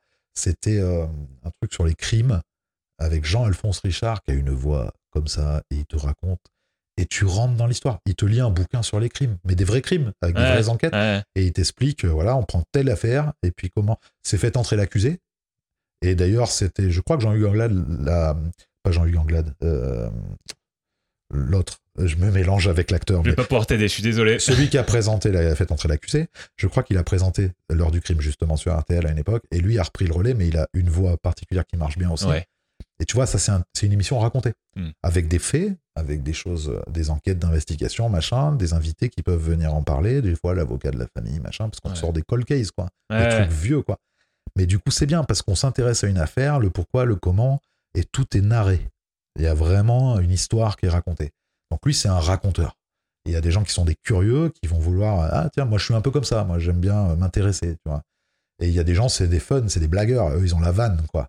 Et donc chacun et ça va dépendre vraiment dans le recrutement de quoi euh, on a besoin au niveau de la ligne éditoriale, qu'est-ce qu'on veut apporter à nos auditeurs et voilà. Donc euh, c'est pas des critères qui vont marcher pour tout le monde. Ouais. C'est là où c'est important et ça c'est vraiment très important quand on veut faire de l'animation radio en local, en nation, n'importe. Quand on veut faire même de l'associatif, Ouais. le, le truc qui est primordial, c'est avoir une personnalité propre à soi. Ouais. Pas copier les autres, savoir qui on est et ce qu'on veut apporter aux gens. Et ça, t'as pas besoin de faire de la radio pour le savoir. Hmm. Tu bouges dans la rue, tu vas dans une soirée, n'importe où, un bar, un café, et puis tu vas parler à quelqu'un que tu connais pas.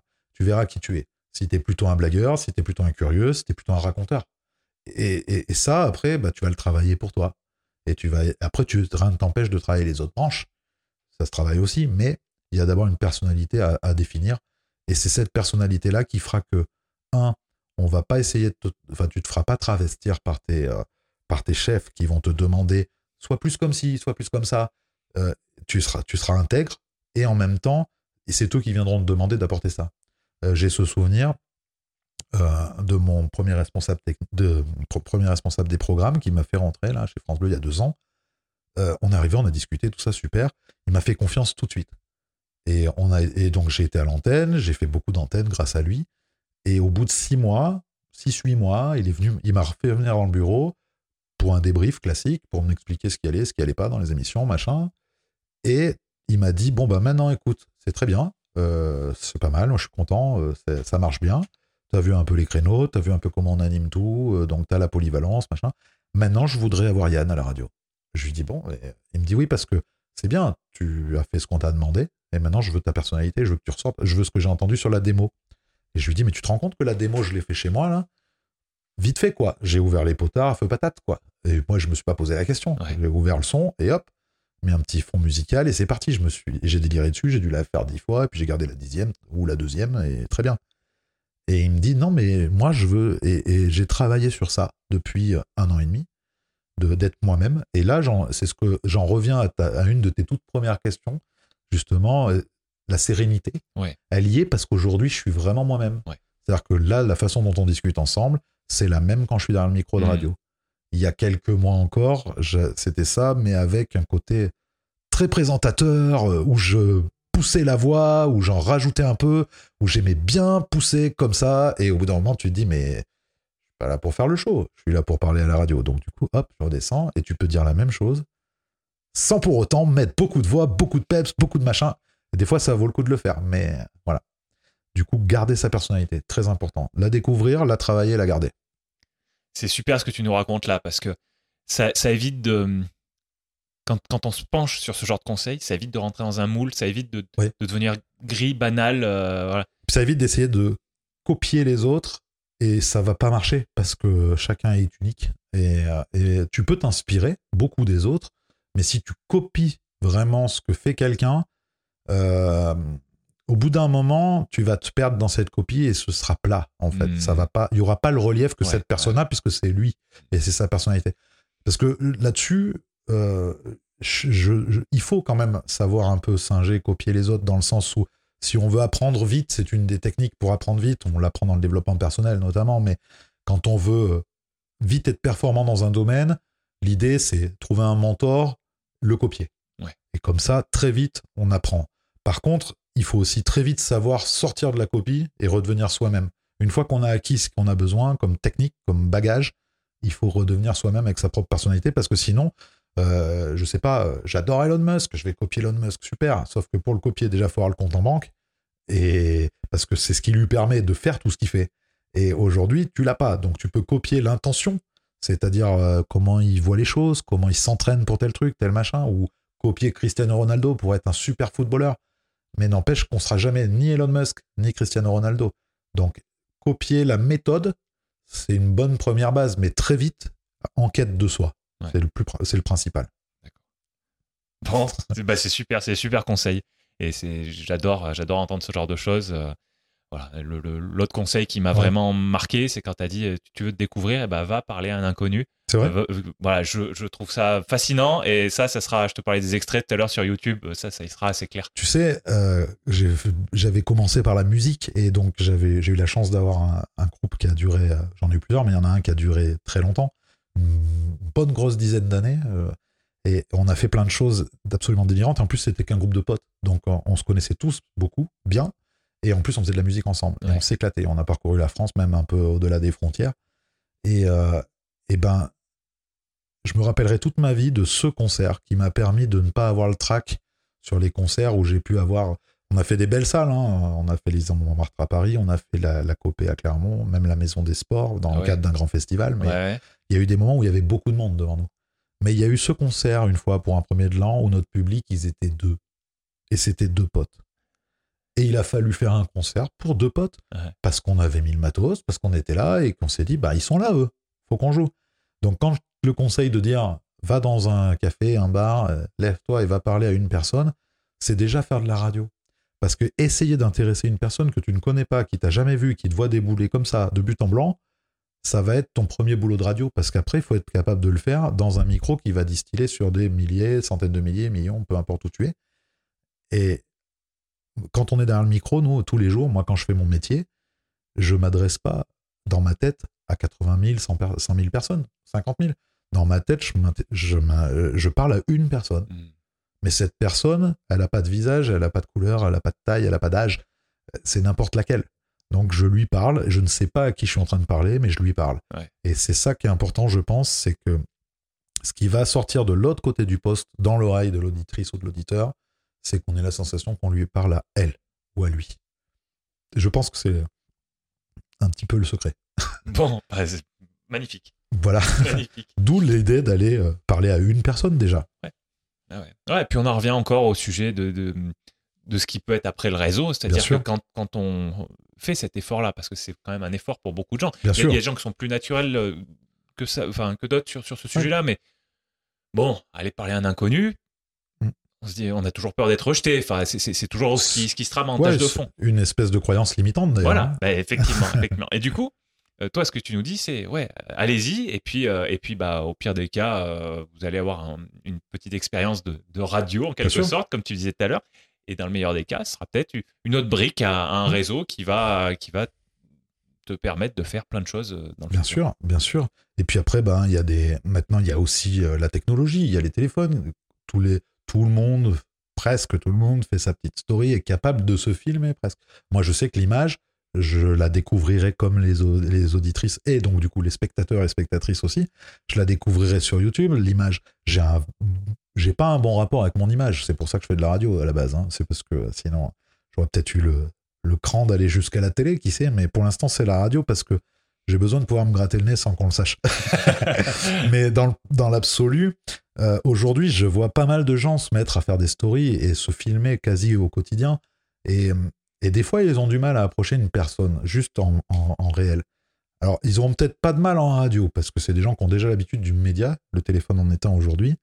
Euh, moi, je pense aussi que quand on sait qu'on a du mal à aller au contact des gens ou à s'exprimer euh, devant un public, euh, c'est peut-être que c'est pas notre moyen d'expression. Peut-être qu'il faut aller vers l'écrit, dans ce hmm. cas-là, par exemple, presse écrite, ou alors auteur, écrire des bouquins, ou tu vois. Euh, y a, euh, je pense que voilà, il faut avoir quand même un côté où on se dit j'ai pas peur d'aller parler aux gens.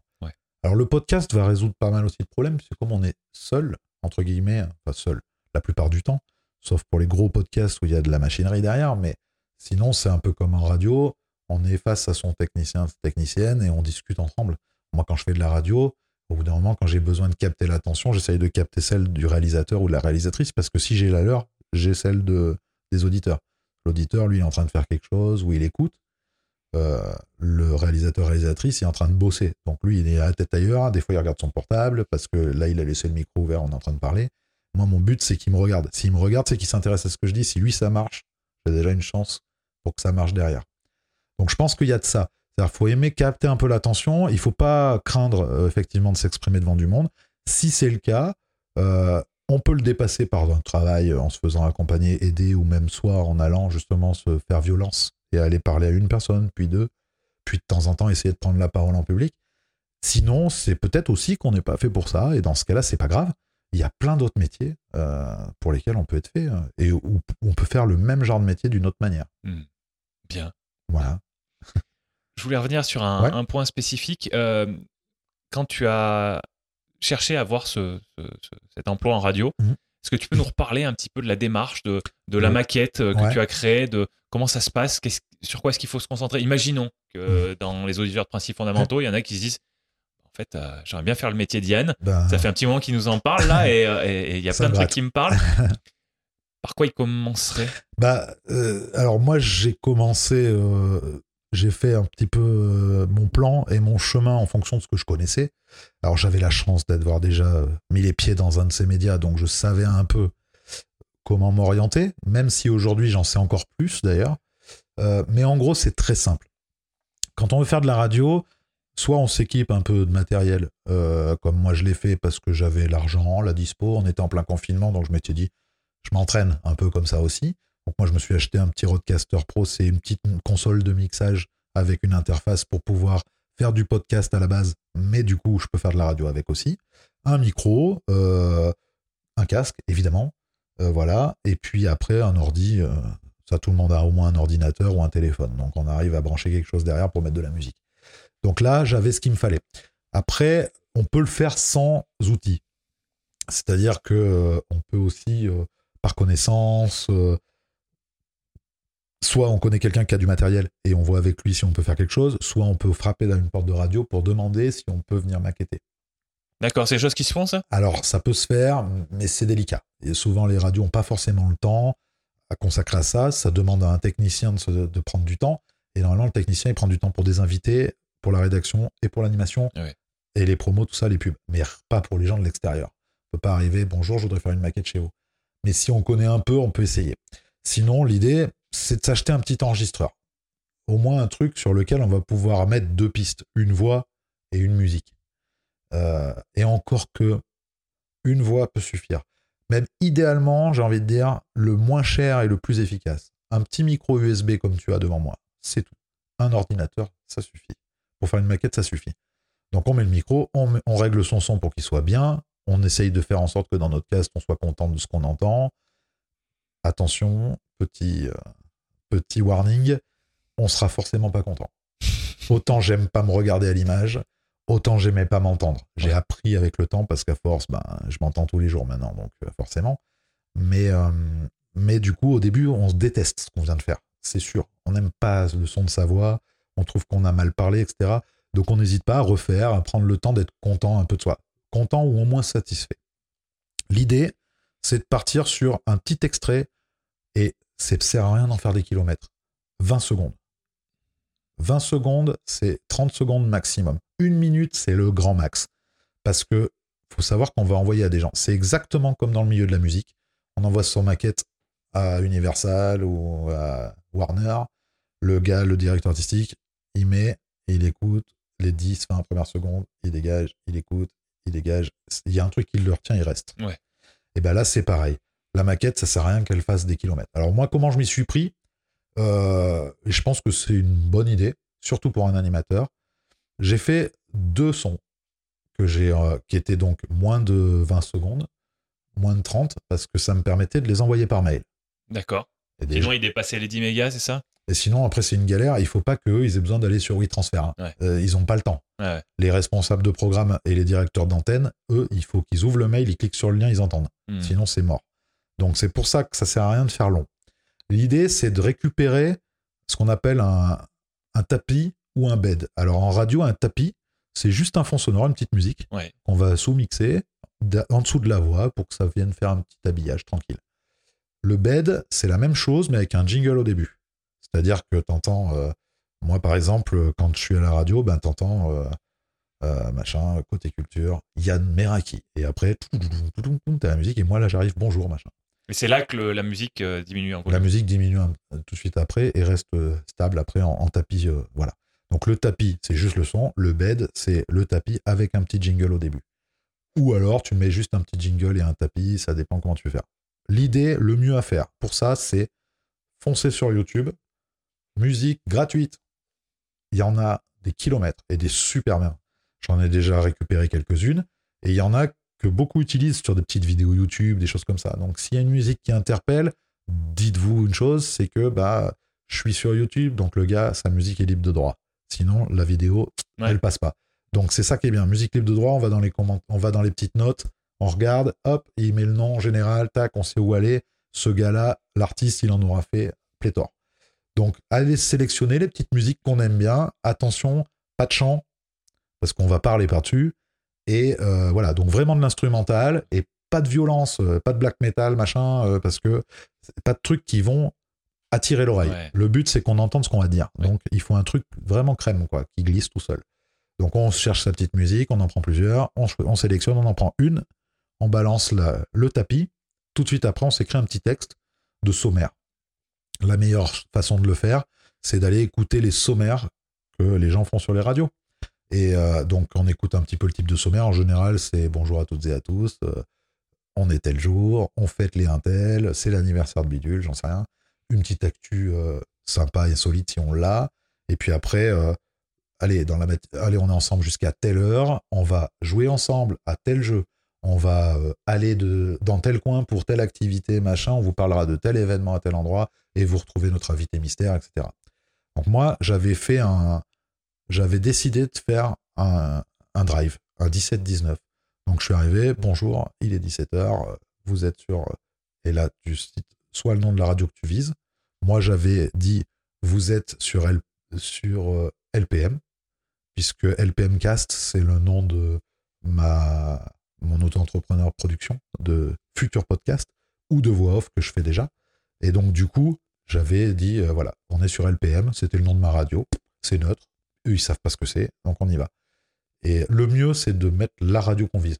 Ouais. Et d'avoir même, si on peut, le tapis de la radio, l'habillage de la radio qu'on vise. Là, c'est top. Si on peut, c'est vraiment bien. Sinon, on fait un habillage classique. Donc, moi, j'ai pris musique gratuite. Bonjour, machin. Vous êtes sur LPM, il est 17h, on est ensemble jusqu'à 19h.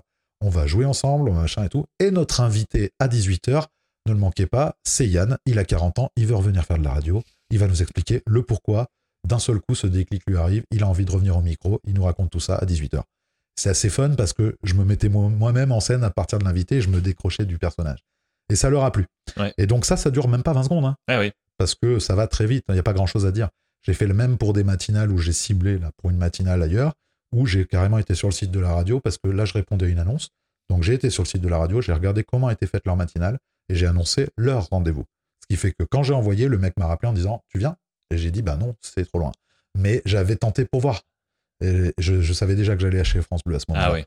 Mais je l'avais envoyé parce que je voulais voir si ça allait marcher. Quoi. Hmm. Et donc, ce qui marche bien, c'est renseignez-vous sur euh, bah, euh, quel est le programme dans la radio que je vise.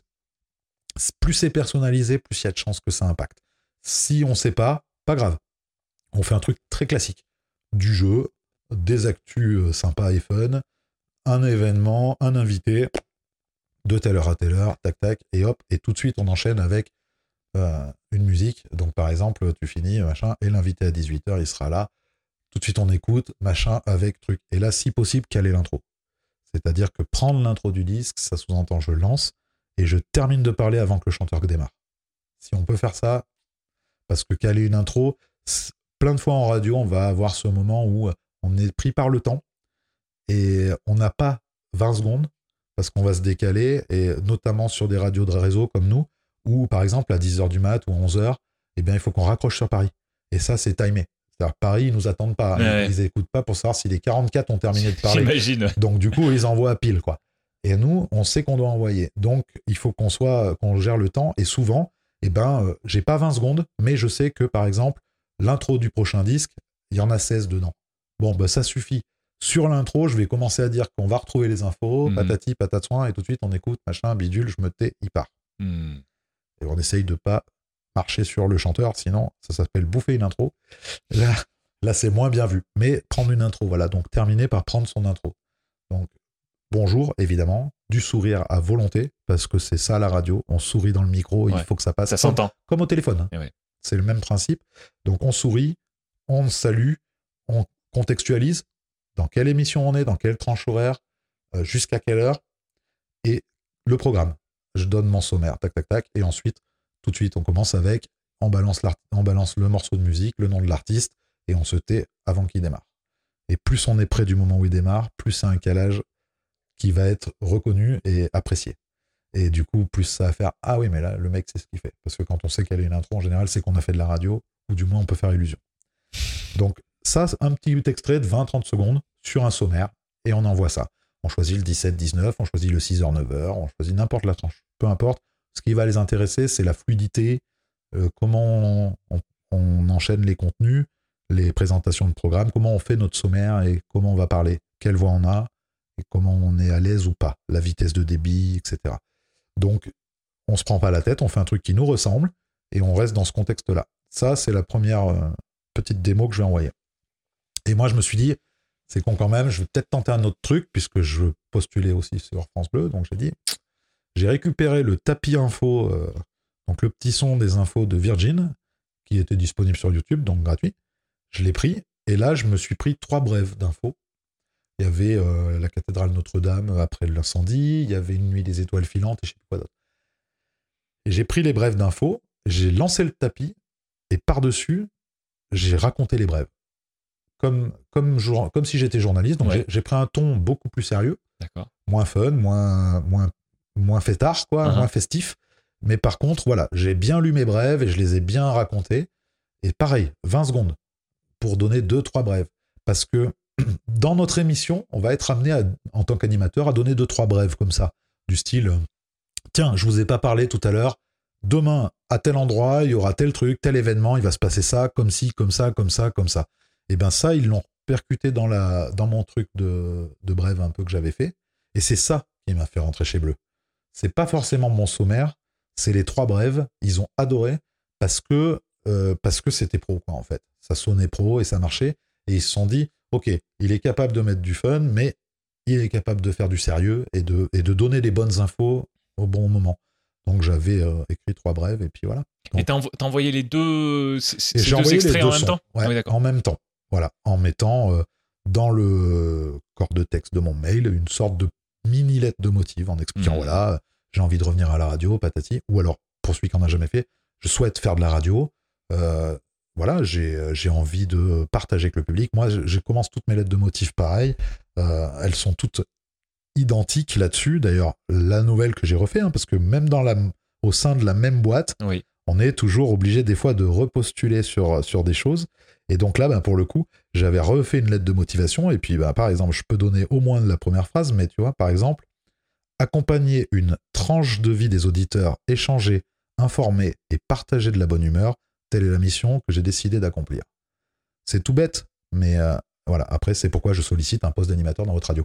Parce que voilà, parce que c'est ça la vraie motivation au départ. Vouloir faire de la radio, c'est bien, mais c'est pas vouloir faire de la radio, c'est vouloir accompagner une tranche de vie des auditeurs, leur donner de l'info, échanger avec eux, c'est le top quand on peut les avoir en ligne, et surtout leur apporter de la bonne humeur.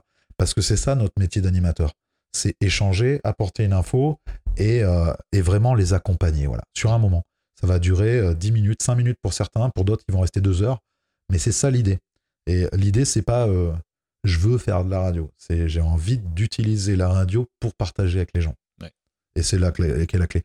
Donc, petite lettre de motive avec, voilà, petite phrase comme ça. J'avais une phrase dans ce type-là. J'ai pas envoyé de lettre de motivation parce qu'à cette époque-là, quand je repostulais, ça m'embêtait complètement d'envoyer de lettre de motive, d'en refaire d'ailleurs. J'aime pas ça. Je trouve que c'est faux. Parce que c'est facile d'écrire. Mais je trouve que si on veut les vraies motivations d'une personne, il faut l'échanger avec elle. C'est pour ça que d'ailleurs, le responsable des programmes qui m'a fait rentrer chez France Bleu à Clermont m'a fait venir. On a discuté pendant une heure et demie. En partant, on se serrait la main. Je revenais la semaine prochaine pour démarrer une semaine où j'allais me former aux outils. Et le dimanche, j'étais à l'antenne. Il m'a pas essayé. Il y en a d'autres qui vont nous essayer. D'accord. Ça dépend des gens. Mais lui, il ne m'a pas essayé. Mhm. Lui, on a discuté, il a eu mes motivations, il a compris. Mhm. La lettre, on s'en fout. Et euh, donc, quelques mots dans le mail et surtout les deux démos. Une démo d'un sommaire d'une émission. On rentre dans le début d'une émission, comment vous allez accueillir un petit peu les auditeurs?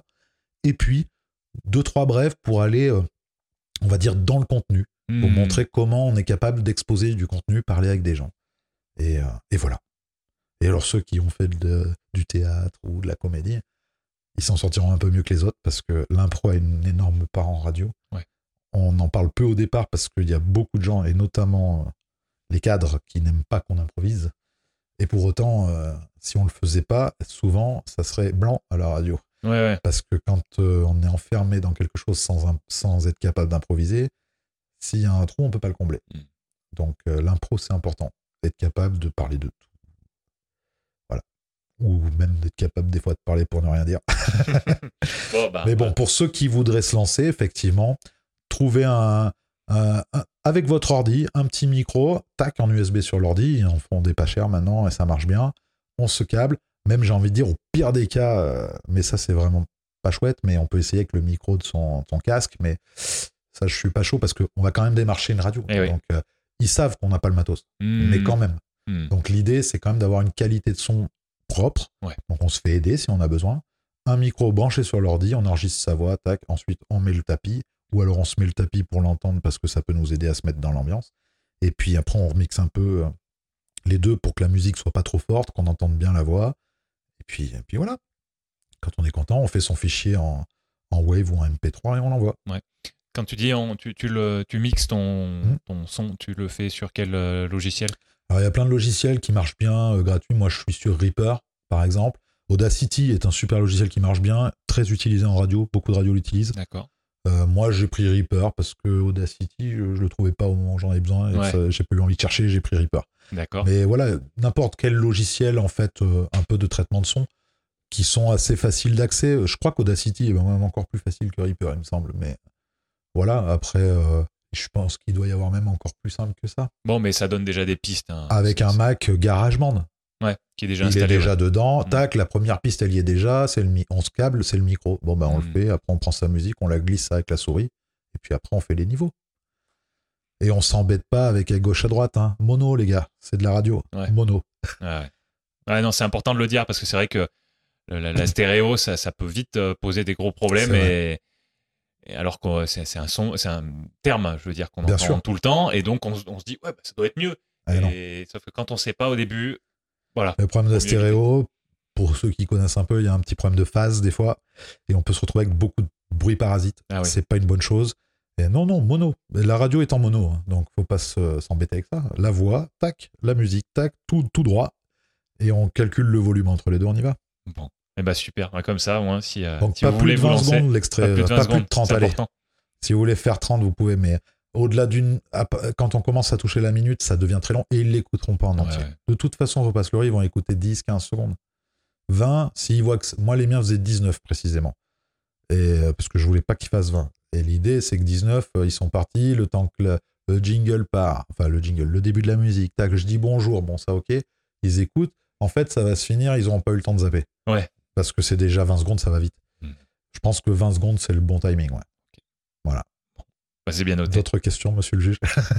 Ouais, alors j'en- ai, Ah, encore une autre là euh, qui, qui, m- qui m'intéresse vraiment. Ouais. C'est une question assez ouverte parce que je je sais pas exactement où je veux aller avec, mais j'ai un- j'ai le sujet.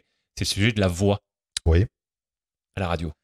Ouais. C'est l'outil principal. Enfin, alors après, il y a tout le, il y a, il y a tout, le- tout le contenu, toute la réflexion, euh, le- le- l'échange, la, la communication. On est d'accord. Mais c'est- en termes de forme, il y, a- il y a toujours de la fond derrière, de la- du fond derrière, je veux dire. Mais en termes de forme, c'est la voix. Ouais. Qu'est-ce que tu peux me dire sur ce sujet-là de la voix la Eh radio? ben, déjà, je vais te dire que au- autant avant, il y a deux ans, j'aurais dit euh, la voix est l'outil principal à la radio. Maintenant, c'est pas le cas. En fait, c'est pas la vérité. La vérité, c'est la parole l'outil indispensable à la radio. Il faut avoir la parole. La voix en tant que telle, qu'elle soit aiguë, grave, euh, machin, on s'en fout. Un exemple très simple sur France Bleu. euh, moi, on vient me dire souvent, waouh, toi, t'as une voix radio, euh, putain, c'est super, c'est parfait, c'est fait pour, t'as vraiment la voix pour ça, etc. Peut-être. Willy Rovelli, qui est la star sur France Bleu actuellement, c'est lui qu'on paye cher pour l'avoir le midi. Le gars, moi perso, sa voix est insupportable à Willy Rovelli, que ce soit à Fort Boyard ou à la radio, machin, c'est insupportable. Et pour autant, c'est lui la vedette. C'est-à-dire qu'aujourd'hui, c'est pas la voix qui fait la vedette, c'est ce qu'elle amène, c'est sa parole, c'est ce qu'elle est capable d'envoyer. Lui, il est drôle, il est sympa, tout le monde l'adore, machin. Le mec cartonne. Et sa voix est insupportable. Tu lui changes la personnalité, le gars, tu le supportes pas cinq minutes. Mais avec sa personnalité, on peut l'écouter pendant deux heures, Eh ouais. Sans problème. Donc la voix n'est pas l'outil pour la radio, n'est pas l'outil principal, c'est la parole. Il faut être capable de parler, s'exprimer, bien parler. Euh, on évite effectivement, alors tout dépend de l'antenne qu'on fait. C'est sûr que si on est sur Skyrock, on sera plus wesh les gars, gros, il y a du monde dans la place, ok, on se comprend. Mais par contre, on pourra se permettre de faire des, euh, des phrases sans les conjonctions. Là. Ça, c'est la, la tendance jeune du moment. C'est-à-dire que on oublie les queues et les trucs comme ça. On va direct euh, à l'essentiel. Par exemple, euh, c'est lui, il a dit, il a dit, faut faire ça. C'est lui, il a dit, faut faire ça. Ah oui. Ce n'est Ah, c'est vrai, on ce- parle comme ça Ce maintenant n'est plus lui qui a dit qu'il fallait faire ça. D'accord. C'est lui, il a dit, faut faire ça. Maintenant, ça parle comme ça. Donc, ça, ça marche sur des radios très jeunes. Ouais. Move, Sky, ok, on peut dire, c'est lui, il a dit, faut faire ça. Et encore que sur Sky, les animateurs, c'est des anciens, Hmm. c'est des tauliers, et ils, feront, ils mettront les conjonctions dedans. Mais voilà, il faut pas oublier qu'on a, nous, on a quand même une responsabilité d'avoir mangé un bécherel avant d'y aller quand même. Donc, il faut qu'on sache conjuguer un peu et tout. Cela dit, l'erreur est humaine. J'ai vendredi dernier, pas plus tard que vendredi matin, balancé un vous allez en vacances dans les Pyrénées orientaux. C'est oriental, on est d'accord. Ça arrive. On parle vite, on dit beaucoup de choses et des fois, ben, on, fait on fait une coquille. C'est normal, comme quand on écrit. Mais à la base, l'outil principal, c'est la parole. Donc on sait s'exprimer à tout le monde, pour tout le monde et avec des mots compréhensibles par tout le monde. Ouais. Donc il faut qu'on intéresse le gamin comme la mamie. Et la mamie, euh, c'est lui, il a dit, il faut faire ça. Elle va pas aimer. le petit, ça va pas l'aider. Ouais. Donc vaut mieux quand même savoir euh, écrire et parler Mhm. et donc savoir dire euh, c'est lui qui a dit qu'il fallait faire ça. Et c'est mieux quand même. Alors bien sûr qu'on a des des raccourcis d'argot parce qu'on est en France et qu'on a on a tout ça, on parle tous un peu argot, on fait des raccourcis, mais il faut quand même essayer de bien s'exprimer. Donc ça c'est la base, c'est pour ça que je dis que c'est la parole. La voix, elle est utile dans deux cas. Émission à thématique spécialisée, l'heure du crime, Jean-Alphonse Richard. Lui, il faut qu'il ait une voix très grave, très prosée. Il parle de crime. S'il parle de crime comme ça, on n'y croit pas. Tu vois ce que je veux dire? Ouais. donc euh, lui, c'est obligé. Sa voix marche. Il y a la parole, la voix, la narration. Lui, il a d'autres choses. Mais euh, la voix, moi, elle est mon outil quand je fais de la voix off. Mm. On vient me choisir pour mon timbre. Oui. Souvent, j'ai fait des pubs euh, d'aide de service à la personne, euh, des choses comme ça, parce que j'avais ce qu'on disait, cette chaleur et cette empathie dans la voix. On ressentait le côté chaleureux, empathique, humain. Donc Ouais. on venait me choisir sur le catalogue vocal. Et il disait au studio, je veux Yann parce que je veux cette voix parce qu'elle est humaine, chaleureuse, elle fait du bien et elle est empathique, elle va bien marcher sur Odette est seule chez elle, il faut aller l'aider, par exemple. Mais, euh, mais par contre, voilà, en radio, j'aurais pas cette voix ça serait pas grave parce que j'aurais quand même la même façon de m'exprimer. C'est un plus parce que quand la voix est jolie aussi, ben ça fait un petit plus. Je dis pas ça, enfin moi je dis ça parce qu'on me le dit. hein. Hmm. Euh, Aujourd'hui, on vient souvent me dire waouh, t'as une super voix et tout. En plus, on a une belle compression euh, à France Bleu. Moi, maintenant, ils l'ont changé, mais elle est bien quand même. Et moi, je sais que quand ma voix passe dans un compresseur, ça c'est un peu plus technique. On va dire, on passe dans le côté un peu technique son, mais quand elle passe dans un compresseur, justement, elle ressort, les graves ressortent bien sans que je force, etc. Donc, du coup, bah oui, ça, il y a un plus de, il y a un côté charme, envoûtant un peu qui peut, qui peut jouer. Mais ça n'empêche que l'outil numéro un, c'est la parole, pas la voix Ok. on peut avoir une voix désagréable et être un super animateur de radio. Arthur? Arthur. Le roi de la radio. C'était lui qui s'autoproclamait le roi de la radio à l'époque, sur Europe 1, puis sur Énergie. Arthur. On a tous vu Arthur à la télé. Il est infernal avec sa petite voix désagréable. Et c'est Arthur, quoi. Il avait des millions d'auditeurs. Et il a aujourd'hui des millions de téléspectateurs. Parce que ce qui marche, c'est le gars. C'est sa façon d'être, de parler, de faire.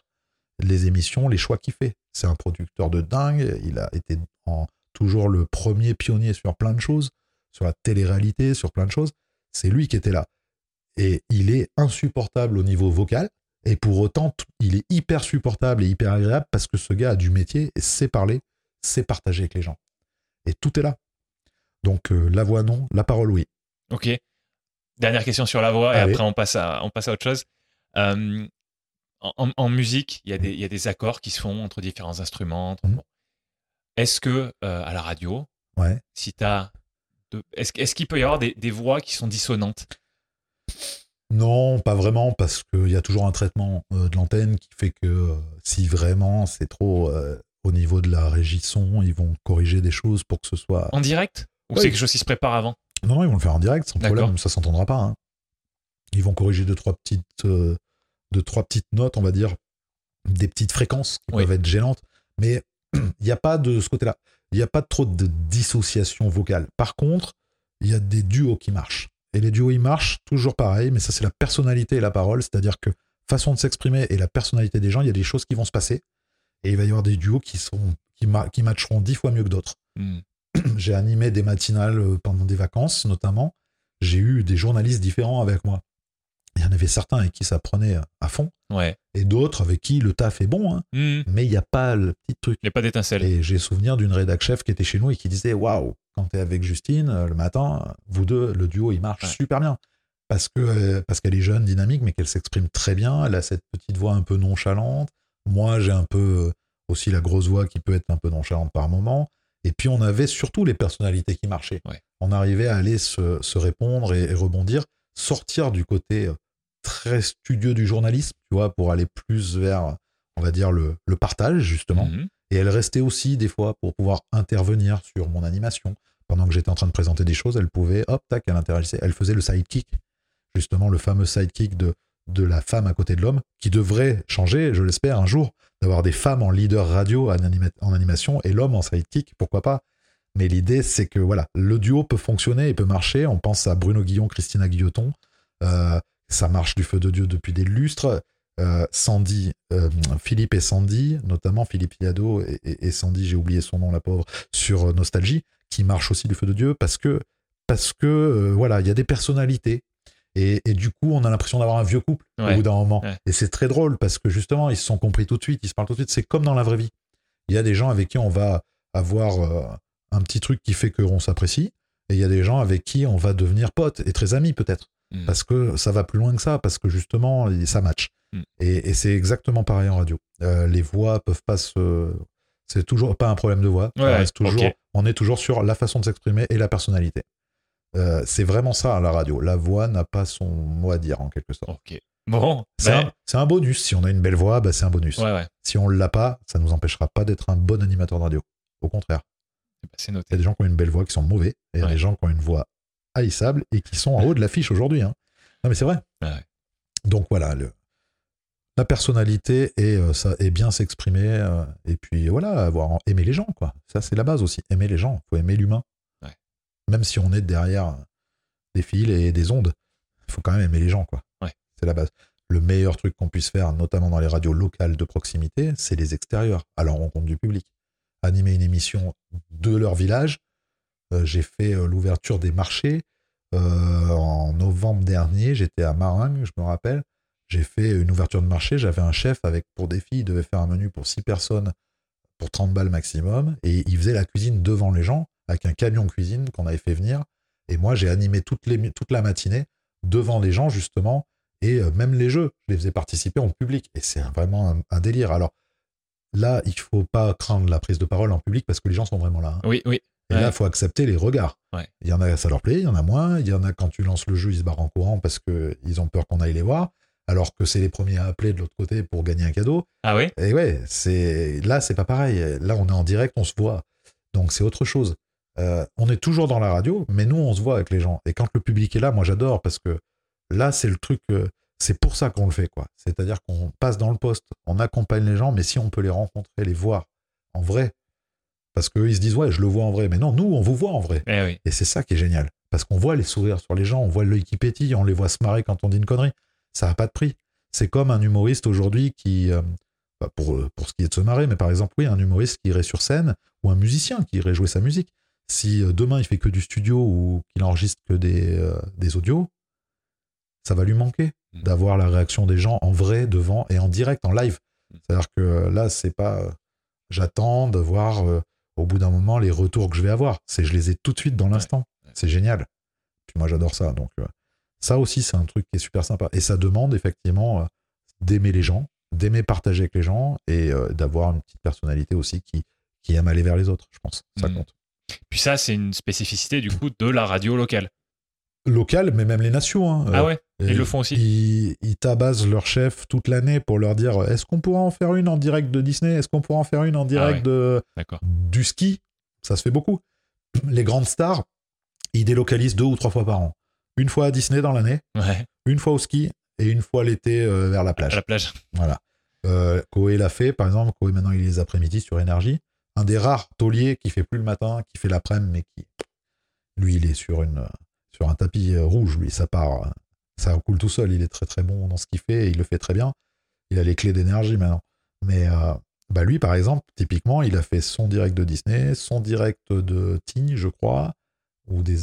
ou- Ouais, ou. Je sais plus. Ouais, je crois que c'était Tignes, je suis pas sûr. Et euh, il en a fait un euh, à, à Lège Cap Ferret il y a pas longtemps, vers le bassin d'Arcachon. Donc ils ont au moins 3-4 extérieurs où ils vont à la rencontre du public. Et c'est le moment qu'ils attendent tous toute l'année.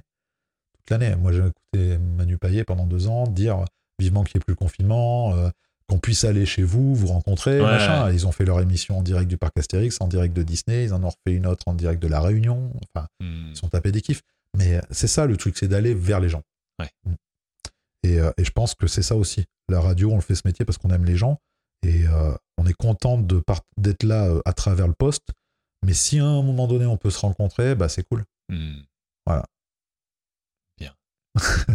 Bon, je voulais savoir, euh, pour les gens qui ont été intéressés par ce que tu as raconté et qui ont envie de creuser sur ce sujet-là, en apprendre plus, à, à avoir, des, avoir des infos peut-être plus, plus spécifiques, parce que dans Principes fondamentaux, on, Mhm. on a quand même un, un regard d'approche Ouais. euh, primordial, et après on peut vouloir creuser. Est-ce que tu as des ressources à conseiller? Donc quand je parle de ressources, c'est des livres, euh, des sites internet, des chaînes YouTube, euh, des podcasts.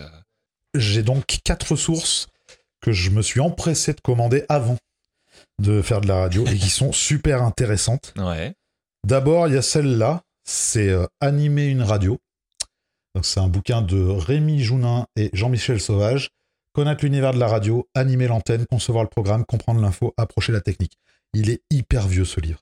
D'accord. Mais dedans, rien n'a pris une ride. Ah ouais Tu apprends exactement tout et tout est thématisé. Tu peux aller juste sur l'interview, juste sur le jeu. Euh, tu vois, tu, tu, tu as généralement comment on est un bon animateur. Mhm. Qu'est-ce qui fait de vous un bon animateur Et puis après, tu as de l'histoire aussi un petit peu des grandes radios, les modèles économiques, les choses comme ça. Et puis Ouais. après, tout est thématisé vraiment par euh, tout ce que tu vas vivre en tant qu'animateur radio. Donc, euh, la particularité des commerciales, comment tu vas aller euh, vendre un peu ta marque, en quelque sorte, en dehors de la radio, comment tu la vends à la radio, euh, la technique au service de l'animateur. Après, tu as... voilà, tu as, tu as les sujets qui fâchent, tu as, tu as plein de choses comme ça. Super. Donc là, moi, tu vois, il était marqué à l'interview, puisque Ouais. c'est un des derniers que j'ai re-relu. Et puis, je dois en avoir un autre, marque ta page, à le week-end, puisque j'ai fait des week-ends, t'as la nuit. Tu vois, c'est très thématisé. Ah, Et c'est super intéressant, numérisation de l'antenne. Donc après, on arrive vraiment vers des choses plus techniques. Mais celui-là, c'est la Bible de base. D'accord. Comment euh, Non, c'est animer une radio. Animer une radio, Rémi Jounin et Jean-Michel Sauvage. Donc ça, c'est la base. Premier truc de, de base de radio. Deuxième Bible, celle-ci, Mille et une idées pour réussir à la radio. Et celui-là, Frédéric Brulatour. Frédéric Brulatour, c'est un ancien euh, homme de radio qui a monté euh, le site internet et le magazine La Lettre Pro, D'accord. euh, dans lequel on trouve les offres d'emploi de la radio. Ah en oui. train de balancer le truc là, parce que c'est là que ça se passe. Et Ouais. nulle part ailleurs. Ah ouais. Les offres d'emploi radio sont dans la Lettre Pro. D'accord. Et du coup, il y a plein d'articles super intéressants. C'est un. Là, c'est un, comment on dit, bimensuel. Il fait deux mois, en fait, c'est tous les deux mois. Ouais. euh, pour le magazine comme ça. Sur Internet, c'est mis à jour euh, régulièrement. Donc, euh, lui, Frédéric Brulatour, il a créé mille et une idées pour réussir à la radio. Pareil, Bible. Comme on peut le voir, il y a des marque-pages. Et là, c'est pareil. À quoi reconnaît-on un bon animateur radio en 10 points?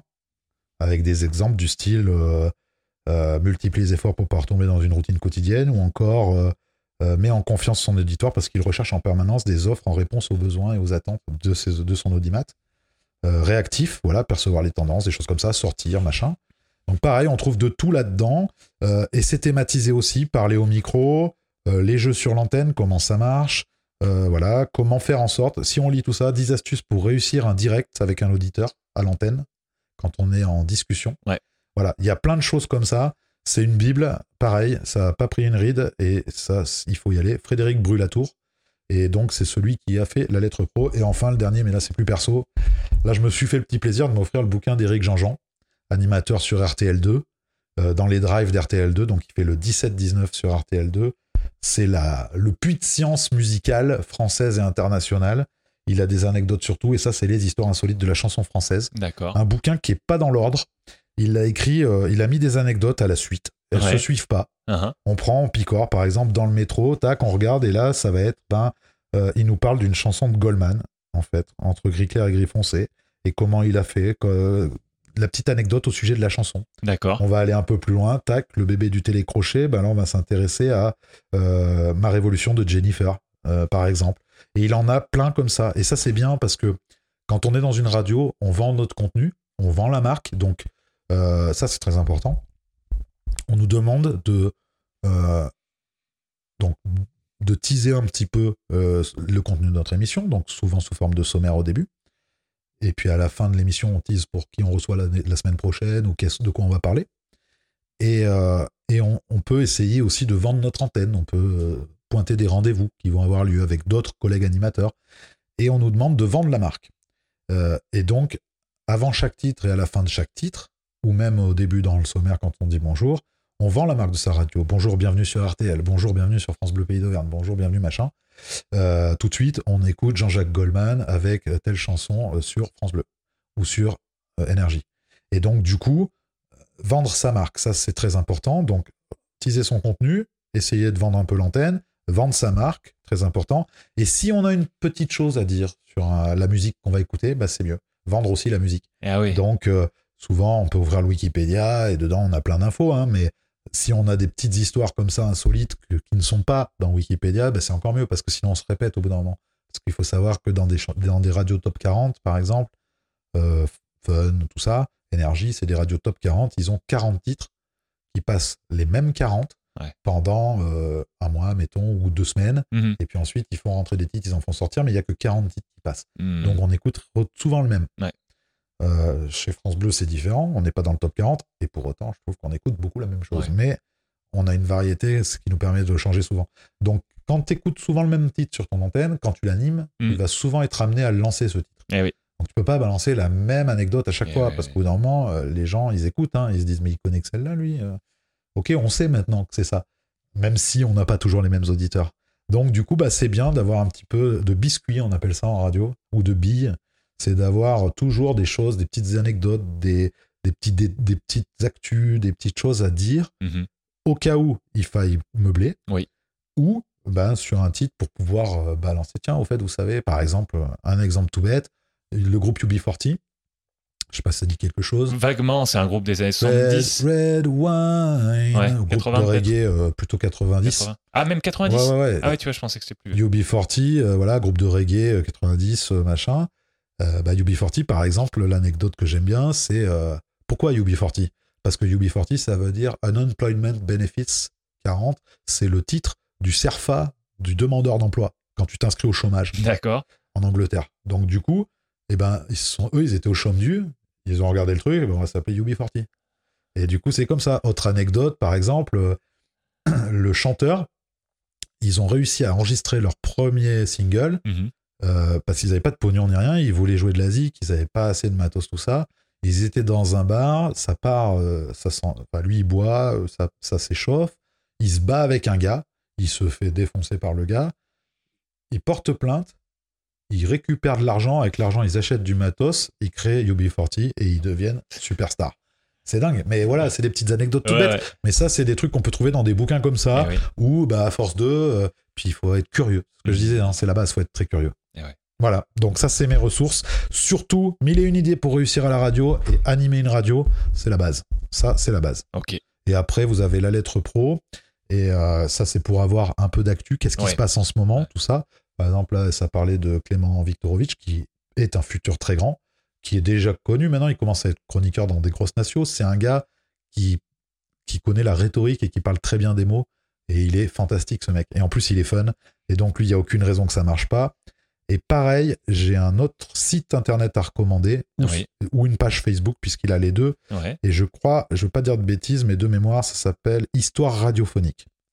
Et je sais plus, par contre, comment s'appelle cette personne. C'est un grand ponte de la radio. C'est une honte de plus en rappeler, mais ça me reviendra. Histoire radiophonique. ouais. Ce Voilà. qu'on- Ce qu'on fera, c'est que de toute façon. Tu les euh, mettre en lien. Exactement. Dans les notes d'épisode, à la toute fin de l'épisode, vraiment les dernières secondes, je vous explique comment retrouver les notes d'épisode. Si vous êtes sur YouTube, normalement, vous aurez ça en dessous. Si vous êtes sur euh, certaines applications, pareil, en dessous de votre lecteur, vous devriez retrouver les notes d'épisode. Sinon, écoutez jusqu'au bout. Voilà, parfait. Euh, qu'est-ce que qu'est-ce que les auditeurs ou qu'est-ce que moi on peut faire pour toi? Pour moi? Pour toi. Donc là, tu as deux façons de répondre et c'est toi qui choisis Ouais. les deux me conviennent très bien. Soit c'est euh, quelque chose de désintéressé, c'est par rapport à, à la radio en général, c'est par rapport à, bon, je sais pas. Soit c'est complètement pour toi, de manière un peu égoïste, c'est le moment. Non, moi je dirais qu'est-ce qu'ils peuvent faire pour moi euh, euh, Eh bien déjà, euh, je pense que ce qu'ils pourraient faire dans un premier temps, c'est dire dans les commentaires ce qu'ils ont pensé du podcast. De voilà, en dehors du fait que j'imagine que tu as beaucoup de retours sur les podcasts en général que tu fais toi, mais par exemple pour moi dans ce cas-là, allez dans les commentaires, allez mettre un petit mot. Ça vous a intéressé, euh, vous avez trouvé ça chiant, j'en sais rien. Euh, vous auriez aimé qu'on parle de tel sujet, Ouais. euh, voilà, parce qu'on pourra en refaire d'autres peut-être, hein, s'il y a des sujets dans lesquels je peux intervenir. Parce que j'ai, là c'est pareil, on parle d'animer en radio locale, c'est un point de vue très subjectif, c'est ma vie, mon expérience, elle est assez courte. Il y a des gens que j'ai cités notamment dans les ressources ou même dans le- tout le podcast, il y a des gens qui seraient bien plus compétents que moi pour en parler encore plus en profondeur, mais aujourd'hui c'est un retour d'une expérience et de plusieurs expériences que j'ai pu vivre. Et donc voilà, donc pas hésiter à aller euh, bah, dire ce qu'ils en pensent déjà, euh, allez dire ce que vous en pensez dans les commentaires, proposer éventuellement euh, de quoi vous auriez aimé qu'on parle, qu'est-ce qui vous a manqué finalement dans ce podcast, ça c'est très intéressant. Si ça vous a aidé, si ça vous a donné confiance, si ça vous a apporté des choses et que vous, si vous avez envie d'être animateur, moi c'est voilà, ça en fait j'ai le seule chose qu'on peut me rendre aujourd'hui, c'est de savoir si euh, si ce que j'ai donné avec toi, Alexandre, ben, si ce que j'offre aujourd'hui et ce que je donne euh, avec bon cœur, justement, avec grand plaisir surtout, et ben, si ça apporte quelque chose aux gens, c'est cool. Après, pour l'instant, j'ai rien à vendre, entre guillemets. Donc euh, voilà, moi, j'ai euh, rien de spécial. On peut aller me suivre si on veut suivre un peu mes aventures euh, sur Insta, par exemple. Ouais, bah ça sera ma prochaine question de toute façon. Voilà. Et euh, oui, donc Et euh, c'est tout. Mais sinon, ouais, surtout dire, voilà, qu'est-ce que le podcast vous, qu'est-ce que ce podcast-là vous a apporté? Ouais. Euh, Qu'est-ce que vous auriez aimé y trouver si vous l'avez pas trouvé? Ouais. Et puis dites-nous, voilà, si on vous a donné envie de faire de la radio, peut-être, euh, ou euh, ou si euh, finalement vous avez réalisé que c'est pas ce que vous voulez faire aussi, ça peut être intéressant. Tout ce qui est dans l'échange, le partage. hein. On est là-dedans, donc euh, allez c'est très clair. commentez. Non, mais c'est ça, mais c'est un de nos gros points communs. je- J'ai remarqué. Alors, Ouais. de notre première discussion au téléphone. J'ai l'impression qu'on en a plein, qu'on a pas mal de choses dans ton passé, dans le mien, Ouais. où, où on se retrouve. Mais, euh, mais, mais celui qui ressort le plus peut-être aujourd'hui, outre le fait qu'on aime utiliser un micro Bien tous sûr. les deux, euh, c'est euh, c'est vraiment ça, c'est cette, euh, cette envie d'échanger avec, avec des gens, euh, et notamment avec des Ouais. inconnus. Et effectivement, quand tu, quand tu proposes de venir euh, nous parler, en fait, en quelque sorte, euh, moi je trouve ça très intéressant. Puis ce qui est rigolo et ce qu'ils ne savent pas là, ce que vous savez pas vous, c'est que nous, on a déjà parlé plusieurs fois, beaucoup plus longtemps que ça encore, mais même pas de ce sujet spécifiquement. Ah ouais, hein. non, on a plein de C'est ouais. que déjà on est des pipelettes, on aime bavarder et en plus de ça on est des curieux. Donc forcément, donc micro ou pas, Ouais, c'est on- le partage qui prime de toute façon. Exactement, Donc ouais, voilà, moi ce que j'aurais demandé c'est commenter, réagissez, voilà, allez-y, dites-nous ce que vous en pensez, dites-nous si ça vous a plu, si ça vous a fait du bien, si ça vous a aidé, s'il vous manque des choses, tout est, il n'y a pas de mauvaise réponse, il n'y a pas de mauvaise question, faut y aller.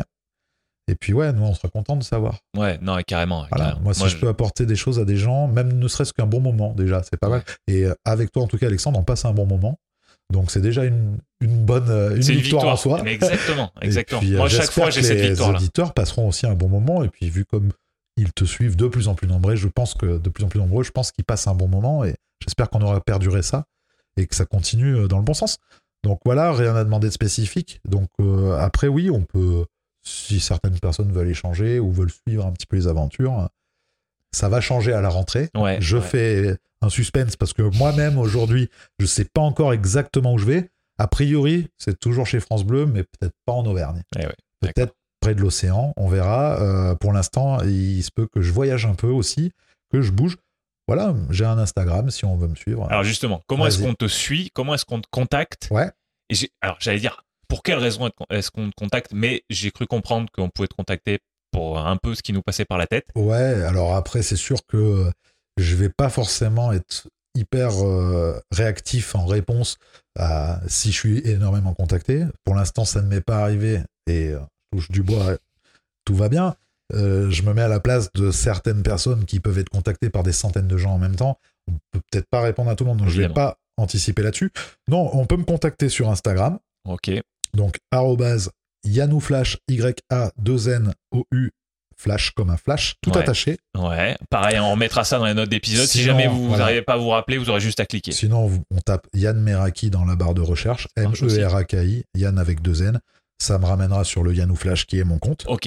Et euh, là, on peut suivre un petit peu mes aventures. Voilà. Euh, après, euh, c'est un compte entre guillemets perso. Hein. Je suis pas un compte, j'ai pas un compte public, donc il est public. On peut voir ce que je fais, mais ce que je veux dire, c'est que faut pas s'attendre à ce que je sois avec des stars tous les quatre matins. J'aime- Il y a des choses aussi, voilà, plus de ma vie de tous les jours. hein, qui Ouais, peuvent- ouais. Je suis pas un grand un grand partageur de story tout ça. Je travaille là-dessus, donc peut-être qu'il y aura un peu plus de contenu à la rentrée Ouais. parce que j'aimerais bien justement euh, essayer d'emmener bah, les followers, maintenant c'est plus des auditeurs, des spectateurs, c'est des followers, mais j'aimerais bien emmener bah, les potes qui, maintenant pour moi c'est des potes, les gens qui viennent me suivre, donc euh, j'aimerais bien les emmener un peu dans ma vie, voir un peu comment ça se passe, essayer d'aller plus loin que ce qu'on fait aujourd'hui d'ailleurs. C'est un peu, c'est un peu par toi aussi que naît ça, Euh, quelque part, c'est d'avoir réfléchi à l'idée du podcast et à se dire, ça serait pas con, peut-être que ben, je puisse les emmener un peu aussi, des fois sur le terrain, Ouais. hop, avec quelques Mhm. stories ou des trucs comme ça. Donc Instagram, c'est le mieux. Euh, Yann ou Flash ou Yann Meraki, donc Yann ou Flash tout attaché, deux N, je répète. Voilà. Et, euh, et puis les questions, bah oui, on peut venir me poser des questions, bien sûr. Euh, après, peu importe, oui, un peu, on peut me poser des questions sur, sur ce qu'on veut. Maintenant, il est clair que je répondrai pas à des gens que je connais pas sur ma vie privée. C'est normal. Mais par contre, oui, je suis très ouvert. Et au contraire, si c'est pour parler radio, euh, je, je l'ai déjà fait d'ailleurs un peu avant. J'ai été contacté par des personnes. Alors, ça, c'est le réseau. C'est via des amis qui ont des amis d'amis. Oui. Et qui m'ont dit Ouais, je, je connais quelqu'un qui voudrait faire de la radio. Bien sûr, envoie-le. Et puis, euh, si je peux l'aider. J'ai pas la science infuse, j'ai pas parole d'évangile, mais si je peux apporter des, des coups de main, voilà, j'avais aidé une personne notamment à faire ses démos. Il savait pas trop où partir. Donc, euh, il voulait postuler en plus chez France Bleu. Donc, je lui ai dit, c'est un petit peu différent de quand on postule dans une musicale. Oui. Pour les petits détails comme ça, moi, je suis ouvert, bien sûr. Je prendrai du temps. Parce que c'est comme ça que ça marche. J'ai su aller vers les gens, mais j'ai su aussi, euh, je pense, euh, accepter aussi que les gens viennent vers moi. Ouais. Et ceux qui voulaient m'aider, justement. Et, et j'aime transmettre ça. Donc, euh, j'ai su aller me faire aider. Et aujourd'hui, si je peux aider à mon tour, euh, ben, la boucle sera bouclée. Parce que c'est ça euh, le sens de la vie. c'est apprendre, faire, transmettre. Donc euh, voilà. Et si je peux transmettre, eh ben, tant mieux. Donc posez les questions que vous voulez, on y va. Même si c'est pas forcément sur la radio, hein. peut être n'importe quoi, la musique, tout ça. Puis après, on peut discuter aussi. Je serai pas tout le temps de long derrière. Mais si je peux, je prendrai quelques minutes. Je répondrai en tout cas, Bah super. avec plaisir. Merci. Voilà. Dernière question. Allez. En une phrase ou de manière très condensée, est-ce que tu pourrais nous dire le point, le truc que tu veux qu'on retienne à la fin de cet épisode? Euh, je pense que ce que j'aimerais qu'on retienne de cet épisode, c'est euh, effectivement pour faire un média de radio, il faut avoir de la personnalité, se connaître. Donc, la parole est plus importante que la voix, je rappelle. Donc, essayer tant bien que mal de bien s'exprimer. Et puis avoir envie de, envie, les gens et avoir envie de partager avec les gens, c'est tout. Donc, se connaître, essayer de bien parler pour se faire comprendre du maximum de gens et aimer, aimer les gens et aimer partager avec eux. Ça, c'est voilà ce que j'aimerais qu'on retienne de, on va dire, de la mission de l'animateur radio.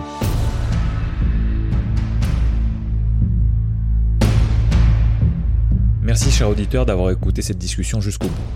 Tu peux retrouver les notes de chaque épisode sur le site alexandrepenot.fr slash podcast. C'est alexandre, P-E-N-O-T.fr slash podcast. Ces notes contiennent notamment le moyen de contacter l'invité et les références qu'il ou elle a mentionnées. Sur cette même page, tu trouveras les vidéos de tous les extraits marquants de l'épisode, ainsi que la version vidéo de l'épisode complet. Si tu veux aider ce podcast à continuer de se développer, tu peux t'abonner sur ta plateforme d'écoute préférée et y laisser une évaluation positive. Tu peux également me parler directement depuis le formulaire de contact de mon site pour me dire qui tu es, comment tu as découvert Principes fondamentaux et éventuellement qui tu penses qui ferait un bon invité. Et évidemment, ce qui aide le plus, c'est que tu recommandes ce podcast à des personnes que ces discussions pourraient intéresser. A bientôt pour un nouvel épisode de Principes fondamentaux.